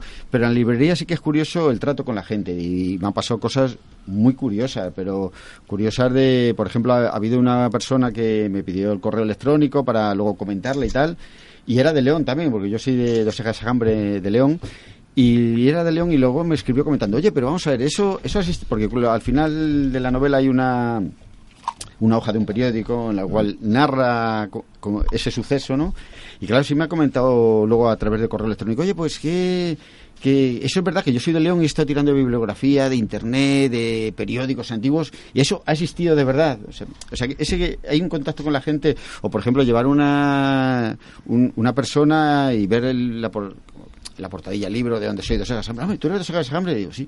Y bueno, cosa de, de, oye, pues en Toledo, esto fue en la feria del libro de Toledo. dice, oye, pues tú sabes, pues mi pueblo es un pueblecillo que tiene, tiene 150 habitantes puede tener en invierno y, y me dice, oye, pues sabes que yo vivo en Santander y hay un médico de tu pueblo que me ha operado o sea, es curioso, en el Hospital de Valdecillas de Santander. O sea, cosas curiosas de esas que es, chocante que en cualquier sitio, en cualquier parte. Toda la feria sí que es un contacto muy muy directo con la gente y muy ameno porque te piden el correo. Luego sí que ha, habido mucha gente que me ha, que me ha contestado comentando. Incluso ha habido una, una escritora que me ha dicho que si conocía a alguien en televisión española o en algún medio porque tenía pinta después de, la novela que era para hacer una serie o película cinematográfica. O sea que es curioso oye pues si te forras nos avisa oye pues eso el problema es que no, tengo los contactos para ello pero sí es verdad que nunca se sabe que estamos aquí en directo la vida, aire ¿eh? la vida da muchas vueltas la vida da muchas vueltas. nunca se sabe nunca se sabe efectivamente. Nos una preguntita Anselmo aquí por ejemplo volviendo al tema este Tú te has presentado a concursos literarios y todo el tema de este. ¿Qué, ¿Qué te pasó con esa obra? Aquí según te cuento aquí, fuiste finalista en la obra. ¿Qué pasó al final? ¿Por qué no te dieron el accesit o el premio? Pues no lo sé. La verdad es que es, es un concurso que, que, hay varios finalistas. ¿eh? No solamente hay dos finalistas y se dice el ganador, hay varios finalistas. Pero bueno, al final es, es, es una, una, decisión que se tomó, pero vamos, que no, no, sé, no sé el motivo, pero vamos, que la verdad es que llegar hasta ahí, porque éramos, yo no sé si éramos 160 y tantas obras, o sea que fue una cosa inesperada y la verdad que muy contento porque bueno oye por lo menos ha habido mucha gente que la ha leído para, para llegar a ese, esa decisión no sí sí que realmente dijéramos has tenido muchísima suerte y muchísimo éxito con la obra porque yo sé que es una segunda edición y se está agotando eso es cierto. sí. Sí no la verdad es que está bien está bien la cosilla no, no está mal no está mal. No yo por ejemplo una cosa que yo por ejemplo a los escritores que están actualmente saliendo al mercado o gente joven incluso, incluso gente mayor sí. Eh, tú cómo les animarías Anselmo cómo les motivarías para que siguiese adelante? Bien, eh, sobre todo lo fundamental, lo fundamental es perseguir una idea, eh, perseguir una idea, desarrollarla y hacerla. Pero sobre todo ahora hay más facilidad que antes para publicar, porque ahora hay, existe la autoedición, que la autoedición es una forma cómoda, forma más. Sí, sí, sí, no, y hay mucha gente y la verdad es que es una forma de dar el, el primer paso, ¿no? Autoeditarte el libro, es una forma, de la verdad, que no, no, no, es cara, es más o menos económica, y de autoeditar, y luego ya de ahí dar el paso, dar el paso a alguna editorial. Pero sobre todo no dejarlo, porque hay mucha gente que dice, ah, escribe así, ahora que hago con esto, bueno, pues lo tengo en casa, no sé qué y tal. No, no, eso hay que, hay que sacarlo, a, la luz. Claro, tiene, tiene que salir a la luz. Forma de que si la editorial es, pues, es difícil, ¿no? El mundo editorial, pero sobre todo existe la autoedición, o sea, que la gente que autoedite, que. Pues yo que, he pasado por la experiencia de la autoedición, no repito. No. No, y además menos mal que conocí a Jesús. Sí, sí. Gracias, gracias a Yolanda y a Nieves, porque fue una, para mí fue una experiencia muy, muy dura y además incluso eh, de, digamos que dices, pues si al final, lo, si es que se, lo que se venda, lo que se pueda vender han ganado ellos. Sí, sí, sí. No, Hombre, yo desde luego desde, Entonces, no, que estoy con Jesús y con letra clara, esto es una maravilla. Y además ha sido una experiencia frustrante porque yo, yo he editado a mucha gente y entonces, claro, cuando eran mis libros digo, pues que me los haga otro porque tú, tus errores no los ves. No, no, por supuesto. Y, y, entonces, cuando resulta que lo que veo es que no me ha corregido nada, dije, bueno, para esto no, menos mal. Es, el problema... es el problema que que tiene la autoedición. La autoedición sí que es una forma de ver tu, tus escritos publicados, pero la verdad es que deja No, mucho que desear. no, no, Deja hay que desear. contar con- Deja mucho que Mira, desear. con yo- editoriales Y yo desde, como Letra desde Clara. que estoy, vamos, con Jesús con- se interesó desde Letra Clara de la editorial, vamos, estoy encantado y vamos, de hecho yo a todo el mundo que me pide información dentro de la Asociación de Escritores de Madrid, lo sabes Jesús, Sí, que, sí, sí. que digo, no, mira, primero hablar con Jesús y luego ya lo que queráis, pero primero, el primer paso es hablar con Jesús. Hombre, yo tengo la suerte y la- gracias me lo puedo decir, voy a tirar un poquito el ego, ¿no? No, no, no, pero es que es verdad. es que Ego verdad, pasa. Es verdad. que el otro día precisamente me viene un señor desde Roma a que le publicase el libro porque le habían recomendado a mi editorial y me le habían recomendado a mí lo que es el, el Instituto Cervantes, Sí. desde el cual quiero dar las gracias personalmente al Instituto Cervantes, ámbito mundial, del cual tenemos fama, tenemos, dijéramos, renombre ya dijéramos que nos conocen en todos los sitios. Y me viene un señor de Cuba, que también le pasó lo mismo, fue al Instituto Cervantes, solicitó una editorial en España y le remitieron a nosotros. Pues felicidades, Jesús, de, todo corazón, no, no, de verdad gracias. que sí. Y, no, y luego, también tengo una cosa. Yo, por ejemplo, tengo muchos ejemplos de autoedición. Eh, De hecho, Cervantes fue el primer libro editado, El Quijote. Eh, la, la autora de Harry Potter se autoeditó ella. Y tengo una anécdota que yo, yo la conozco de primera mano, de la cual la mujer eh, hizo sus primeras obras, lo llevó a una librería porque hizo sobre 50 ejemplares. Y siempre que alguien, dijéramos, le ponía lo que es el libro a relucir lo que ese, o alguien le veía el libro, y decía, oye, este libro yo le quiero. Sí, Y dice, ahí tiene la si quieres. Y ella se ponía colorada. claro. Y poco a poco fue vendiéndolo ella Te están llamando de Roma. no, no, me está, me está llamando mi vecino Juanma, que luego le mando un saludo desde aquí. Juanma, macho, que estamos en directo. Y ya volviendo al tema de este de autoedición, te digo una cosa. eh, para mí es todo un placer. Nuria, Anselmo los 600 y pico autores que tiene Letra Clara, Sí. de compartir con ellos. Y dijéramos, es un gran placer ver cómo poco a poco van surgiendo, van subiendo, les cogen para anuncios, para medios de Es comunicación. que Jesús, eh, yo, No, lo sé, yo sé que tú eres consciente, pero y, y Anselmo eh, va a estar aquí para corroborarlo, pero eh, tú eres un hacedor de sueños. ¿A que nunca te han dicho esto? No, yo soy Qué un- bonito. Ahí va, mal. ¡Qué bonito! Soy un crack, lo Sí, sí, siento. sí, sí. Mira, mira, te voy a responder. Mira, no sabe qué responder, ¿te lo has dejado no, ya? No, te voy, a respo- te voy a Y yo. responder y te voy a ser humilde. Yo siempre pongo la mano para atender los sueños que se cumplan. Pues por eso es- eres un hacedor de sueños. Claro. Es que eso es un hacedor de Eso. sueños. Es un mediador, no es necesariamente el que los cumple, sino Claro. el que Sí, dice, ¿Qué quieres hacer? ¿Dónde hacerlo. quieres llegar? Vamos a por ello, vamos a buscar contactos, medios, ¿qué necesitamos? Y ya está. Sí, no, yo, ¿Entiendes? yo Es desde luego desde aquí, si además, y yo con Jesús tengo una amistad tremenda, pero sí es verdad que yo todo el mundo que quiera que quiera publicar, lo primero que tiene que hacer es ponerse en contacto con Jesús y con la editorial Letra Clara, porque le va a facilitar las cosas hasta límites insospechados. Escucha, eso, hoy- eso, vamos... Hoy sí que estamos haciendo publicidad de la editorial. ¿eh? bueno, Y eso que me gusta. Qué El- bonito. El, el meri- el mérito está ahí, desde Sí, luego. no, pero lo que nos gusta es, ayer en Letra Clara, de hecho, estamos metiendo gente, estamos ampliando lo que es el- lo que es la editorial. ¿Por qué? Porque estamos teniendo muchísimo éxito, gracias a Dios. Y la gente, bueno, está llamando, e incluso gente que publica otro- con otras editoriales. ¿Por qué? Porque yo quiero también mm, echar una lanza a, mi- a lo que es mis colegas de, de editorial, que por favor traten a los autores como son autores, no que intenten sacar lo peor de ellos, porque por circunstancias me viene muchísima gente rebotada, porque no son editores, son simples impresores. Y eso es una cosa Sí, que sí, quiero dejar eso- muy eso clara. es Es decir, yo como editor, mm, profesionalmente, por mi bagaje, mm, hay muchas imprentas que se han convertido en editoriales de Sí, sí, sí, sí, Yo solamente- conozco varias. Sí, no, yo también, pero no voy a decir nombres, No, no, lógicamente. no. Hacen copias y pegas y automáticamente, ya por desgracia, bueno, pues ahí está lo que es la situación. Yo, Anselmo, desde aquí te quiero dar la enhorabuena. Quiero ver tu próximo libro publicado muy prontito. Bien, perfecto. Sabe que estamos... Está casi, casi, casi. Y sabes que estás de mi mano para lo que haga falta, Ya, sí, lo sé, Anselmo, lo sé, lo sé, Jesús. y tienes tu casa para lo que quieras. Es más, te voy a decir, si nos dices tu correo electrónico para que si alguien, algún Exacto. autor Bien, se quiere poner en contacto, dinos cuál es, por favor. Pues mira, es anselmo 10 díaz arroba hotmail.com. Muy facilito. Facilito. Sí, nombre y apellido hotmail.com. Sí, y si No nos tiene re- mucha complicación. Y si nos lo repites otra vez, por si acaso. Sí, anselmo 10 díaz arroba hotmail.com. Bueno, pues ahí que lo dejamos y para mí es todo un placer Ya sabes lo mismo, lo mismo para mí. tu casa para lo que quieras aquí a tu entrada disposición de Libertad FM. Nada, os doy las gracias a todos, Nuria, y a ti en especial Jesús, por, por la amistad y por todo todos los favores que, que me has hecho, desde luego. Lo que haga falta.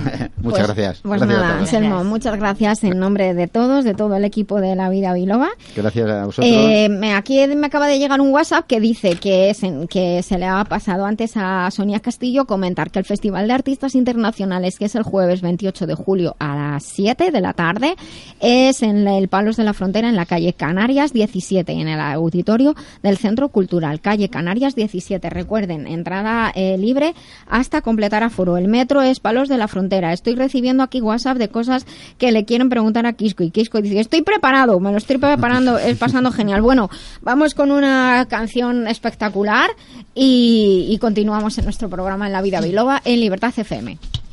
Estás escuchando La Vida Biloba porque nos gusta sentirnos mejor, ser mejores personas, ser más felices y vivir en positivo.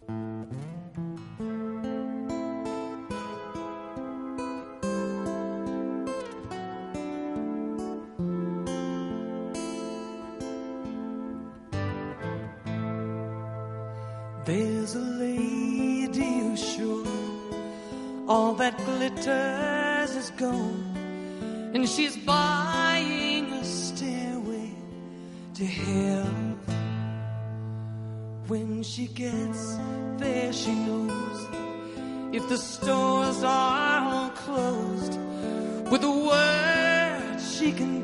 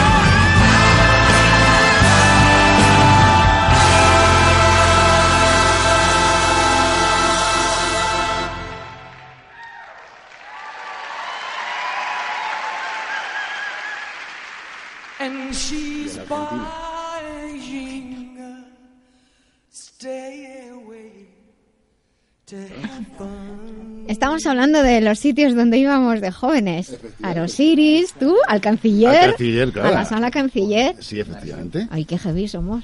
Escucha, Qué luego- hoy frikis. escucha, que esto y no luego- puede escucha, ser. Y luego en el Barrabás en mi cara, En el Barrabás. ¡Madre mía, madre mía, madre mía! ¡Ay, Jesús, qué gracia!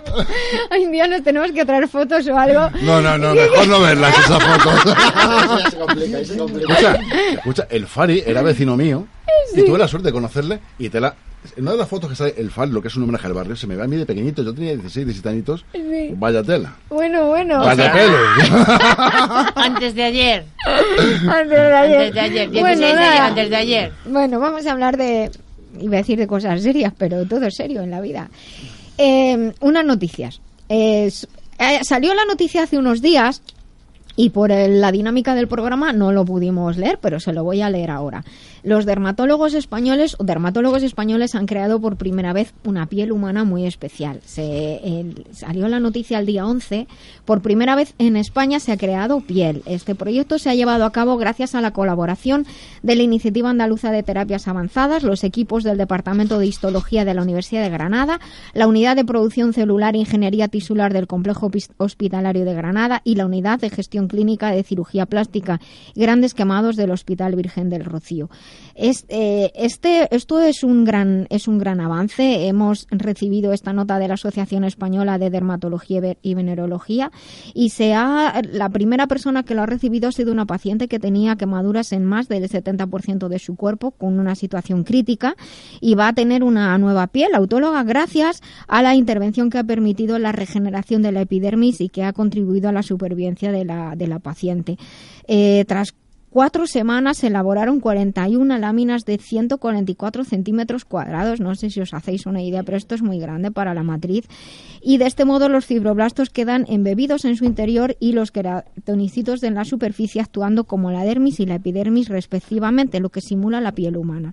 Lo que nos contaron, para no contar más palabras raras, es que este tipo de piel que, se ha creado no tiene nada que ver con, con otros tipos de piel porque le aporta una elasticidad muchísimo mayor, muy parecida a la piel humana, por lo tanto, en, sobre todo en pacientes quemados o en pacientes que sufren cirugías y que necesitan reconstrucción, pues va a haber un cambio muy grande en sus vidas. Y esto es gracias a dermatólogos españoles a los cuales desde este programa La Vida Biloba les felicitamos y agradecemos a la Asociación Española de Dermatología y Venerología que colabora con nuestro programa el habernos enviado esta información. Y después de haber contado esto que tenemos que alegrarnos de que somos muy punteros en nuestro país en el Sí, ámbito científico, ¿verdad? Eso, eso va a ayudar un montonazo. Un montón de personas. Hay muchísima gente que está en una situación difícil y esto le va a dar la oportunidad de volver a tener una vida normal. Efectivamente, hay muchas, comillas. hay muchas intervenciones, accidentes, quemaduras, que en las que se necesita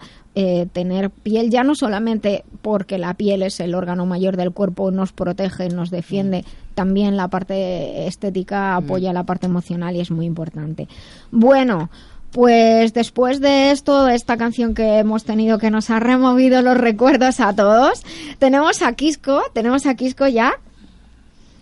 Muy buenos días a toda la familia de la vida biloba, a todos los Buenos oyentes días. y a todos los compis. Hola, Quisco, buenos días. Buenos días, buenos días, Nuria. Estamos aquí hoy, hoy em- empezamos antes, son las 13.39, casi 38, eh, casi 40, te damos hoy más tiempo hasta que acabe el programa, las 12.40 en las Islas Canarias, y habíamos anunciado en las redes sociales que hoy vamos a hablar de, de- del follón que, que se está armado, nos hemos saltado el plan que teníamos para el día de hoy, a la vista del fenómeno que ha irrumpido en nuestros smartphones y en las redes y en nuestras vidas.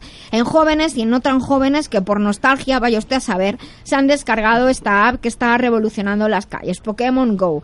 Yo en las redes lo pusimos, eh, lo hemos difundido, han llegado preguntas, yo tengo preguntas aquí apuntadas. eh, yo no sé lo que va a pasar hoy, Quisco, pero nos lanzamos al ruedo y que sea lo que Dios quiera, ¿te parece? Me parece perfecto. Bueno, lo primero que tenemos que hacer es que sí que me he encontrado por el camino algunas personas que dicen, pero ¿y qué es eso de Pokémon Go? ¿Qué, qué es lo que está pasando? Porque, pero ha salido en las noticias, está saliendo en todas partes. ¿Qué es Pokémon Go? Coméntenselo a nuestros oyentes que no lo sepan. Bueno, a ver, eh, esto es una revolución total y vamos a empezar por el inicio, ¿no? Pokémon nació en el 96 Ujú. y se llamaba Pokémon acá a Midori. Sí, Aquí es de España Pokémon eh, rojo y verde o algo así. sí. Fue el nombre que, que, que comenzó este videojuego. Y lo del Pokémon Go eh, es utilizando la realidad aumentada. Y, y lo que han hecho básicamente es hacer el- un, un juego que básicamente ya ellos lo tenían, pero lo han hecho mucho más sencillo, con un uso muy simple y, y además utilizando la realidad aumentada y la aplicación, que era algo que, que muchos jugadores eh, de Nintendo le pedían a la propia Nintendo, que sacara su juego en, en, en aplicaciones ¿no? móviles. Ah, pues y al hacer eso, al mezclarlo esto, pues eh, fíjate por dónde es esto de, de Pokémon Go, que el Pokémon Go es un juego en el que, eh, bueno, básicamente eh, es muy sencillo, ¿no? Eh, en el momento que descargas la aplicación, lo único que tienes que hacer es, básicamente al principio es andar y te vas encontrando, pues, eh, algunos Pokémon y tienes que ir a, a cazarlos. Sí, Jesús está partiendo de la risa. No digo nada. Pero no has visto las fotos que hemos publicado en el, en el WhatsApp de la vida biloba. Quisco, Sí, eh, buenos días. Jesús. buenos días, maestro. Escucha, y aparte de Pokémon, hay gente que también parece Pokémon. Perdona que te lo diga. Bueno, a ver, ahora voy a contar un montón de datos porque es que resulta que este eh, Pokémon salió el día eh, 6 de julio. Bueno, Quisco es especialista además en realidad virtual y en realidad aumentada, con lo cual es la persona especial para contarnos todo. Bueno, eh, hay, al- hay datos también muy muy característicos ¿no? de, eh, de, de este tipo de aplicaciones, pero lo, yo lo que he hecho hoy es destacar las cosas que me parecen más extraordinarias, tanto en positivo como algunas en negativo, pero sobre todo en positivo. ¿no? Lo primero que, que, que veo es que es la primera aplicación de realidad aumentada masiva. Nunca antes ninguna otra aplicación de realidad aumentada había sido masiva en, en la historia ¿no? de las aplicaciones. Es la Sí. primera vez que, que realmente hay un montón de gente utilizando una aplicación que es de realidad aumentada. Entonces, para todas la- las personas que nos dedicamos a la realidad aumentada, a la realidad virtual, a los hologramas y a otros muchos sistemas, yo creo que estamos de enhorabuena, porque eso es una señal de que lo que estábamos esperando y llevamos quizás algunas veces eh, meses o años esperando una reacción de, de la población, pues ahora ha ocurrido, aunque ha ocurrido con un juego que yo creo que muchos no nos esperamos, ni la propia Nintendo, por eso ha tenido algunos problemas con los servidores. Eh, en los Sí. últimos días había algunos en algunas Bloqueos y eso, ¿no? que se sí se, eh, normalmente es porque ellos han utilizado un sistema de servidores de Google y eh, es escalonado, ¿no? Entonces ellos tenían pensado un, digámoslo así, un ratio, ¿no? Pero, pero ha sido algo súper enorme y, y yo creo que a Niatcon y a Nintendo y a todos los, los que están metidos dentro de Pokémon GO tampoco se esperaban, No se esperaban eh, la barbaridad de lo que está ocurriendo. Ujú. Y, y, eh, eh, a ver, Jesús que no tiene ni idea cómo funciona en realidad. O sea, se enciende el móvil. ¿Qué es lo que pasa en el móvil? ¿Qué es lo que vemos en la pantalla? Bueno, eh, tú enciendes el móvil, ¿no? Una A vez que, que enciendes el móvil, Sí. Eh, lo que tienes que hacer es rellenar unos datos. Rellenas unos datos y eh, empiezas a andar. ¿vale? Ujú.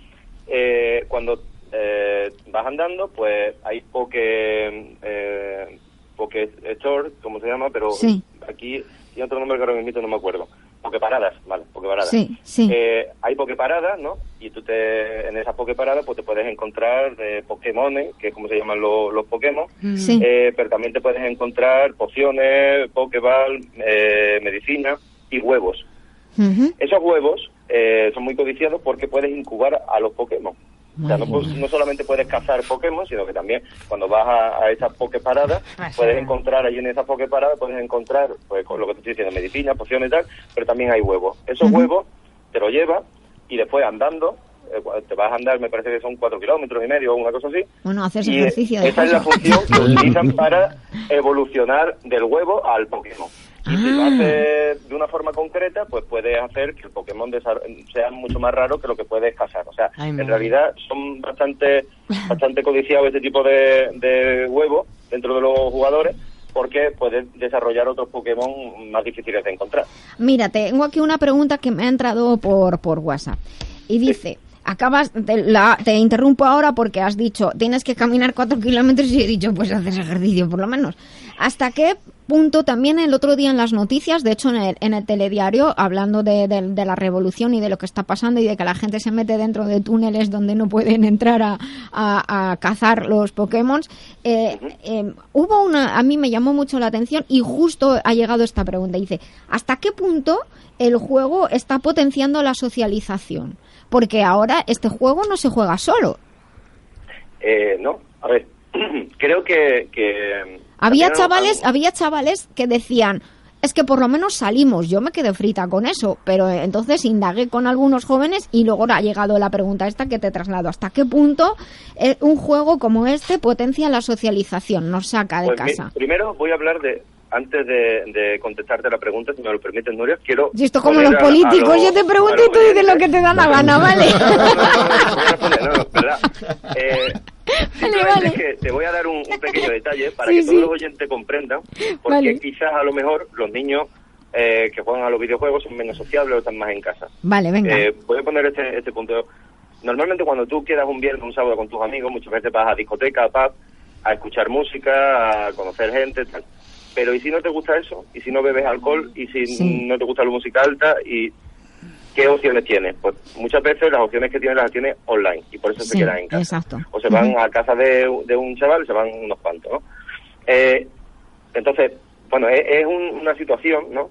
Que es muy común, es muy Sí. común en, a, a día de hoy. Sí. Entonces, este tipo de aplicación lo que hace es sacar a esas personas fuera porque no tienen otra forma de jugar. En casa no puedes jugar al juego. pues eso y además, si vas en coche, te penalizan porque tiene un sensor Ah. que a los 20 kilómetros por hora eh, lo detecta y después te pueden invalidar eh, las acciones que tú hayas hecho. Eso no sé si hay muchos jugadores que lo saben, pero No. ahí tiene la plataforma tiene un, un sensor para detectar esos 20 kilómetros por hora, ¿no? Bueno, Eh, pues bueno, me, lo, entonces, me lo apunto como punto positivo, entonces. es Mm. bueno porque eh, los chicos van a salir fuera, los chicos eh, van a andar. O sea, yo creo Sí. que, que puede, puede, mm, quizás no sea Pokémon Go la que, eh, bueno, la aplicación que consiga que, que los niños tengan mejor, mm, mejor cuerpo, ¿no? No tengan, no estén tan tan poco saludables como algunos Ya. se encuentran, ¿no? Bueno, pero menos, actualidad. menos en nada, por así decirlo, ¿no? Efectivamente, ¿no? Pero Pokémon GO sí que eh, estaba, eh, eh, lo que está haciendo es punto de, de partida, ¿no? A partir de ahora ha- ha- habrá muchas aplicaciones, muchos eh, dispositivos, muchas empresas que veamos eh, esto que ha conseguido Pokémon GO como un- unas herramientas perfectas para, para poder seguir el, el camino, ¿no? Que, que también se está viendo, ¿no? Y entonces, sí que es cierto que Sí. puede conseguir que, que chavales que, que su día a día está dentro de sus casas, sus ordenadores, pues salgan a la calle, incluso se relacionen los unos con los otros, porque tienen que relacionarse en las batallas, tienen que relacionarse de, de alguna manera y no solamente virtualmente, sino que ah, muchas veces se van a ver, ¿no? Prácticamente vas a ver con quien está compitiendo, que eso también es un aliciente para, para muchos de los que juegan al juego. ¿y es por esto por lo que está teniendo tanto éxito o hay algo más? Bueno, eh, yo no creo mm, que sea solo una cosa la- Sí. lo que ha provocado este, este boom, ¿no? Pero sí que creo, algo que yo siempre digo, ¿no? que, que si cogemos la tecnología y la adaptamos a lo que las personas quieren y a lo que ahora mismo eh, son sus hábitos, es mucho más fácil pegar un pelotazo de este tipo. Sin embargo, normalmente se hace lo contrario. Tú sacas una tecnología y ahora tienes que enseñar a las personas a que utilicen tu tecnología. ¿No es más sensato que veamos el día a día de las personas y adaptemos esa tecnología a, a los usuarios, si lo hacemos, Sí. pues yo creo que ahí es donde está el key de la cuestión de, de todo esto. Ha provocado que Nintendo, de un día a otro, de 17 mil y pico millones de, de dólares, pasara a 38 mil la cotización. en Madre bolsa. mía, Y eso que, que Nintendo solo tiene el 32% del juego. Madre. ¿Cómo que el 36 y el, y el resto? Pregunta El resto, de pues- ignorante total. Pues pertenece a Niatcom y pertenece a, otra, a otras tres empresas, que eh, Niantic Lab y, y a otras dos empresas más que, que no recuerdo de, de memoria, pero eh, digámoslo así, es un grupo de, de empresas el que ha desarrollado esto. Nintendo se lleva el 32% de los beneficios y hay también una cosa significativa. Eh, Apple se lleva el, el eh, 30% del, de los beneficios que se obtienen con, con, con el juego. Jolín, vaya, Lo vaya. mismo que otra que otras Apple Store, ¿no? Sí, sí, sí, hablando detrás del, del App Store. En este caso de, de la Apple Store. A ver, Y la empresa dime. Niantilab, si Sí. te contar un pequeño detalle, Sí, eh, resulta que, que esta empresa la, la fundó el mismo que hizo el Google Earth. ah, Así que Sí. por eso también lleva GPS, porque el que inventó el Google Earth, sí. eh, Hanken, eh, es el que fundó esta compañía. Claro, Y porque hay que, hay que jugar con, hay que jugar con lo, con el navegador. Me entra una preguntilla por aquí que, que aunque lo hemos lo hemos a la pregunta que ha entrado la, te la voy a decir, pero en el Facebook de, de la vida Biloba está eh, eh, compartido un dato que tú has, nos has dado. ¿Se ha pasado alguien ya al juego? ¿Y quién ha sido? Hemos puesto la fotillo de- del chaval. Sí. El, el usuario se llama, no voy a decir el nombre por aquí, pero voy a decir el usuario. Se llama Sí. FTB eh, con Sí, H. sí, Eh, consiguió llenar su Pokédex, que es como se llama donde guarda lo- los Pokémon, sí. en dos semanas. En dos semanas. Eh, casó un Omnamnite y lo evolucionó a Omastar. Esto los que sean jugones entenderán. Sí, yo me hablas Eh, como en chino. Cazó 4.269 Pokémon en esas dos semanas. 4.269. Pokémon. Incubó 303 huevos y recorrió 153 kilómetros. Jolín. Y estaban todos alrededor de su casa, pregunto. Eh, a ver, tuvo que ir a Nueva Jersey, el chaval este tuvo que ir a Nueva, a- solo a Nueva Jersey, a unos kilómetros, a 20, 30 kilómetros de, de donde él vive, que es Nueva York, Sí. y, y eh, solo a cazar un Pokémon, o sea, se hizo 60 o 70 kilómetros, no sé cuánto se gastaría, pero Joder. pero solo a, a cazar a un Pokémon, ¿no? Entonces, eh, Dani, 153 Dani se parte de la risa detrás del cristal. Cuando decía antes, no, o sea, hará ejercicio, este chaval hizo 153 kilómetros de, de ejercicio, Bueno. no mal en dos semanas. Bueno, bueno. De, de todas maneras, hemos publicado también un mapa que nos has mandado tú de la distribución de los Pokémon que están las ciudades grandes y la costa, por lo que veo, por lo menos en lo que es la península ibérica. Baleares Te está hablar, te petado. quería hablar de lo de, te quería hablar de, lo de los mapas, porque también es curioso. Pero antes me gustaría también, ah, que estábamos hablando del usuario, me gustaría Mm. decir un par de, de pequeños detalles. El primero es que eh, de todos esos Pokémon, de los 4.269, había 142 Pokémon dife- diferentes, que es hacerte el juego, ¿no? Sí. Pero les faltan, para completar la primera generación, le faltan 6, 9, perdón. 6 que todavía no existen y 3 que están en zonas eh, concretas. Esto de zona concreta, eh, te digo, ellos, él es de Estados Unidos Sí. y hay cuatro Pokémon repartidos en cuatro continentes distintos. Ah, Hay uno en Estados Unidos, hay otro en Europa, hay otro en, en Asia y hay otro en, en Australia. Entonces, esta persona de Estados Unidos lo tiene todo, pero le falta el de Japón, el de Australia y el de Europa. me veo a los de a las em, de aerolíneas de bajo coste fletando viajes de, oferta- para pillar oferta a los- Pokémon. A los Pokéjugones, sí.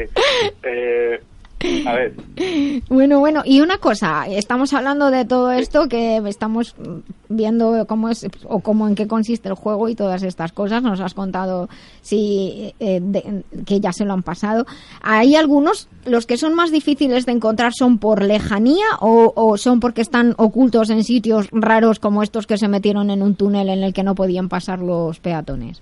Bueno, eso es algo que ahora hablaremos también de la seguridad un poco, ¿no? Pero, Eso, sí. eh, a ver, los raros. Aquí en, eh, de los normales, los raros son el número 81, el Magnemite. Bueno, voy a decir más los números y no los nombres porque son también Venga, que raros. yo lo estoy apuntando y se lo voy a pasar el a único mi que me hijo. sale es el Lapra, el único que me sale bien es el Lapra y el Snorlax. Eh, 81, 103, 113, 131, 137, 143, 147, 125 y el complementario de 108. Eh, a ver, estos son los números, estos son los números de, si tienes un Pokémon de, con esos números, tienes uno de los Pokémon más difíciles que hay de, de encontrar. Vale, vale. Hay, hay un truquillo, Sí. hay algunos que se preguntan el Pikachu. Bueno, a todo esto, espera, espera que te interrumpo. Aquí, Quisco, que sepan ustedes que desde que dijimos vamos a hacer esto, se ha descargado el juego y se lo ha jugado, por eso sabe tanto, hombre. ¿Qué te crees que aquí? Pero Que tiene que, tiene que echarle Es un- uno es un también, ¿no? profesional. Tiene que probarlo, Es un claro, hay que probarlo y... Quisco, ¿cuántos llevas y- tú? Cuente. Bueno, si te digo la verdad, eh, esta misma mañana me lo he borrado. Ah. Porque ahora voy a hablar de lo del tema de la seguridad. Venga, Ah, pues ah, por Eh, ello. Y ahí me voy a querer también poner un poquillo más, Sí, más serio. Pero venga. eh, el tema de la seguridad, ya la policía ha dicho muchas cosas que me parecen eh, las lógicas, ¿no? Nos quedan Eh, tres lo minutillos primero- para que nos organicemos el Voy tiempo. a ir rápido en esto que me parece una de las cosas más importantes. Bajar la aplicación desde la página oficial y no de terceras, que hay casos de malware. Y de hay que tener cuidado que estamos utilizando el GPS, a ver si le vamos a dar ahora a un pirata la posibilidad eh, de que le digamos dónde estamos, con quién estamos y etc. etc ¿no? Pues vamos a tener mucho cuidado con, con eso, bajar la aplicación desde la página oficial. Perfecto. Cuidado con las compras dentro de la aplicación, que ya hay más de uno que ha tenido un susto. Vale. Cuidado con coches, semáforos, paso de cebra, alcan- eh, alcantarillas, oso, playa, montaña, cuidadito, que miremos un poquito alrededor, ¿vale? Que la realidad aumentada está muy bien, pero la realidad está todavía mejor. Está bajo nuestros Eh, pies. Respetar propiedades privadas, Ah, ¿vale? mira, y mira, centros y edificios públicos, sobre todo cuando están cerrados. Porque ya hay delitos que se han cometido en España con los Pokémon Go, por Ah. desgracia, como por ejemplo entrar en propiedad privada, entrar en lugares públicos estando cerrados, y cuidado que esto tiene penas bastante gordas, más de lo que nos imaginamos. Vaya. Después, conducir con la aplicación abierta, no solo con el móvil, sino la aplicación abierta, también es un peligro y hay que tener cuidado. Y además, eh, la Guardia Civil te puede multar hasta con tres puntos y no sé con qué multa, pero eh, hay que tener cuidado. 200 Cuidar redes pavos y te quitan 7 Pokémon. Bueno, pues... Subir a las redes sociales capturas de pantalla del juego, cuidado con esto, Ah. cuidado con esto, que parece una tontería, pero Tengo no a Maribel tomando autor, notas etcétera. como una loca de lo que estás diciendo. Otra cosita, ponen cebos y te roban. Cuidado con esto. ¿El qué? ¿El qué? A ver, ya se, ya ha ocurrido en España, no en Estados Unidos, aquí en España, ya ha ocurrido que hay algunos maleantes, como llamamos aquí, algunos delincuentes, que han cogido, han pagado algunos Pokémon extraños y lo han dejado en un sitio concreto. Entonces, viene un montón de gente a cazar el Pokémon y como ellos son delincuentes, lo que hacen es atracar a las personas. Y se está dando casos de extrema violencia, así que cuidadito porque eh, me parece que hay que utilizar la tecnología, como siempre digo, de una forma razonable Sí. razonable y sobre todo cuando son menores, ¿vale? Así que tengamos sensatez, que todo esto, como decía antes, la primera aplicación a nivel mundial, en realidad virtual, está batiendo unos récords brutales, se han bajado ya 80 millones de descargas, se descargan todos los días, ahora el nivel de descarga es de 5.000 aplicaciones por minuto, 7 millones Madre al día, eh, hay 21 millones de jugadores en Estados Unidos, 2 millones en España, o sea, es la, la aplicación más descargada en España. Estoy diciendo esto Sí. porque estoy viendo unos datos que se están batiendo todos los récords a nivel mundial. Ya se utiliza más más tiempo el Pokémon Go en Estados Unidos que el WhatsApp, que el, el Twitter o el Facebook. Eso Dice, está Silvia, está Silvia diciendo que sí. ¿Quieres decir algo, Silvia? Es que en mi trabajo hay, hay un par de compañeras que están jugando todo el día al, al Pokémon. Ay. O sea, por los pasillos eh, están persiguiendo los, los Pokémon. De- De hecho, incluso el otro día me hicieron una foto con un Pokémon que estaba Sí. encima de mi mesa. Ah, ¿sí? Digo, quédate quieta, quédate quieta que te vamos a hacer una foto, que hay un Pokémon ahí. Y efectivamente había un, un ¿Y- Pokémon encima de ¿Y la tú mesa. sentiste algo? No, no. Sentí el susto de mis amigas yendo hacia mí por, a por el Pokémon, Pokémon. ayuden a arreglar el jardín porque estaría bien que se vinieran unos cuantos conmigo allí. Bueno, Como creo que, que el tema va a dar para mucho, eh, vamos a dejar unos meses y vamos a, Sí, a tratar ver qué pasa. temitas más porque esto tiene esto tiene bastante. Y en la guiapilogo.com vamos a colgar un poquito más de información de todo esto de los Pokémon Go. Me parece muy y que bien. no tengan miedo, no tengan miedo en, utilizar Pokémon Go siempre y cuando se haga con sensatez, con sentido común y siguiendo lo, lo que nos dicen de los consejos de seguridad que nos dicen eh, los profesionales. Y si me deja Nuria muy rápido, Me- me- un, dos un segundos. Vale, pues voy súper rápido. Sí. Quiero mandar un saludo a Promedio de Difusión, que son unos expertos en realidad eh, aumentada y, y colaboran con nosotros mucho. Al Parque de Bomberos de Murcia, Espinardo, un abrazo grandísimo que no tengan hoy faena ninguna. Eh, Alecia Gaming Community, que son una asociación de jugones. Eh, un abrazo enorme y algunos gamers profesionales que hay por ahí que saben quiénes son. Un Vale. abrazo también enorme que me han Bu- facilitado muchísimo también mi trabajo. Pues muchísimas gracias a todos los que han facilitado el trabajo de Quisco hoy, que es un gran profesional. Quisco, que te queremos mucho. Muchas gracias a todas las personas que te han ayudado. Estamos acabando el programa. Un besito enorme. Muchas gracias a todos nuestros oyentes. Los vemos el próximo sábado. Recuerden sonreír, pues el cerebro cree que somos felices y todo el cuerpo lo percibe.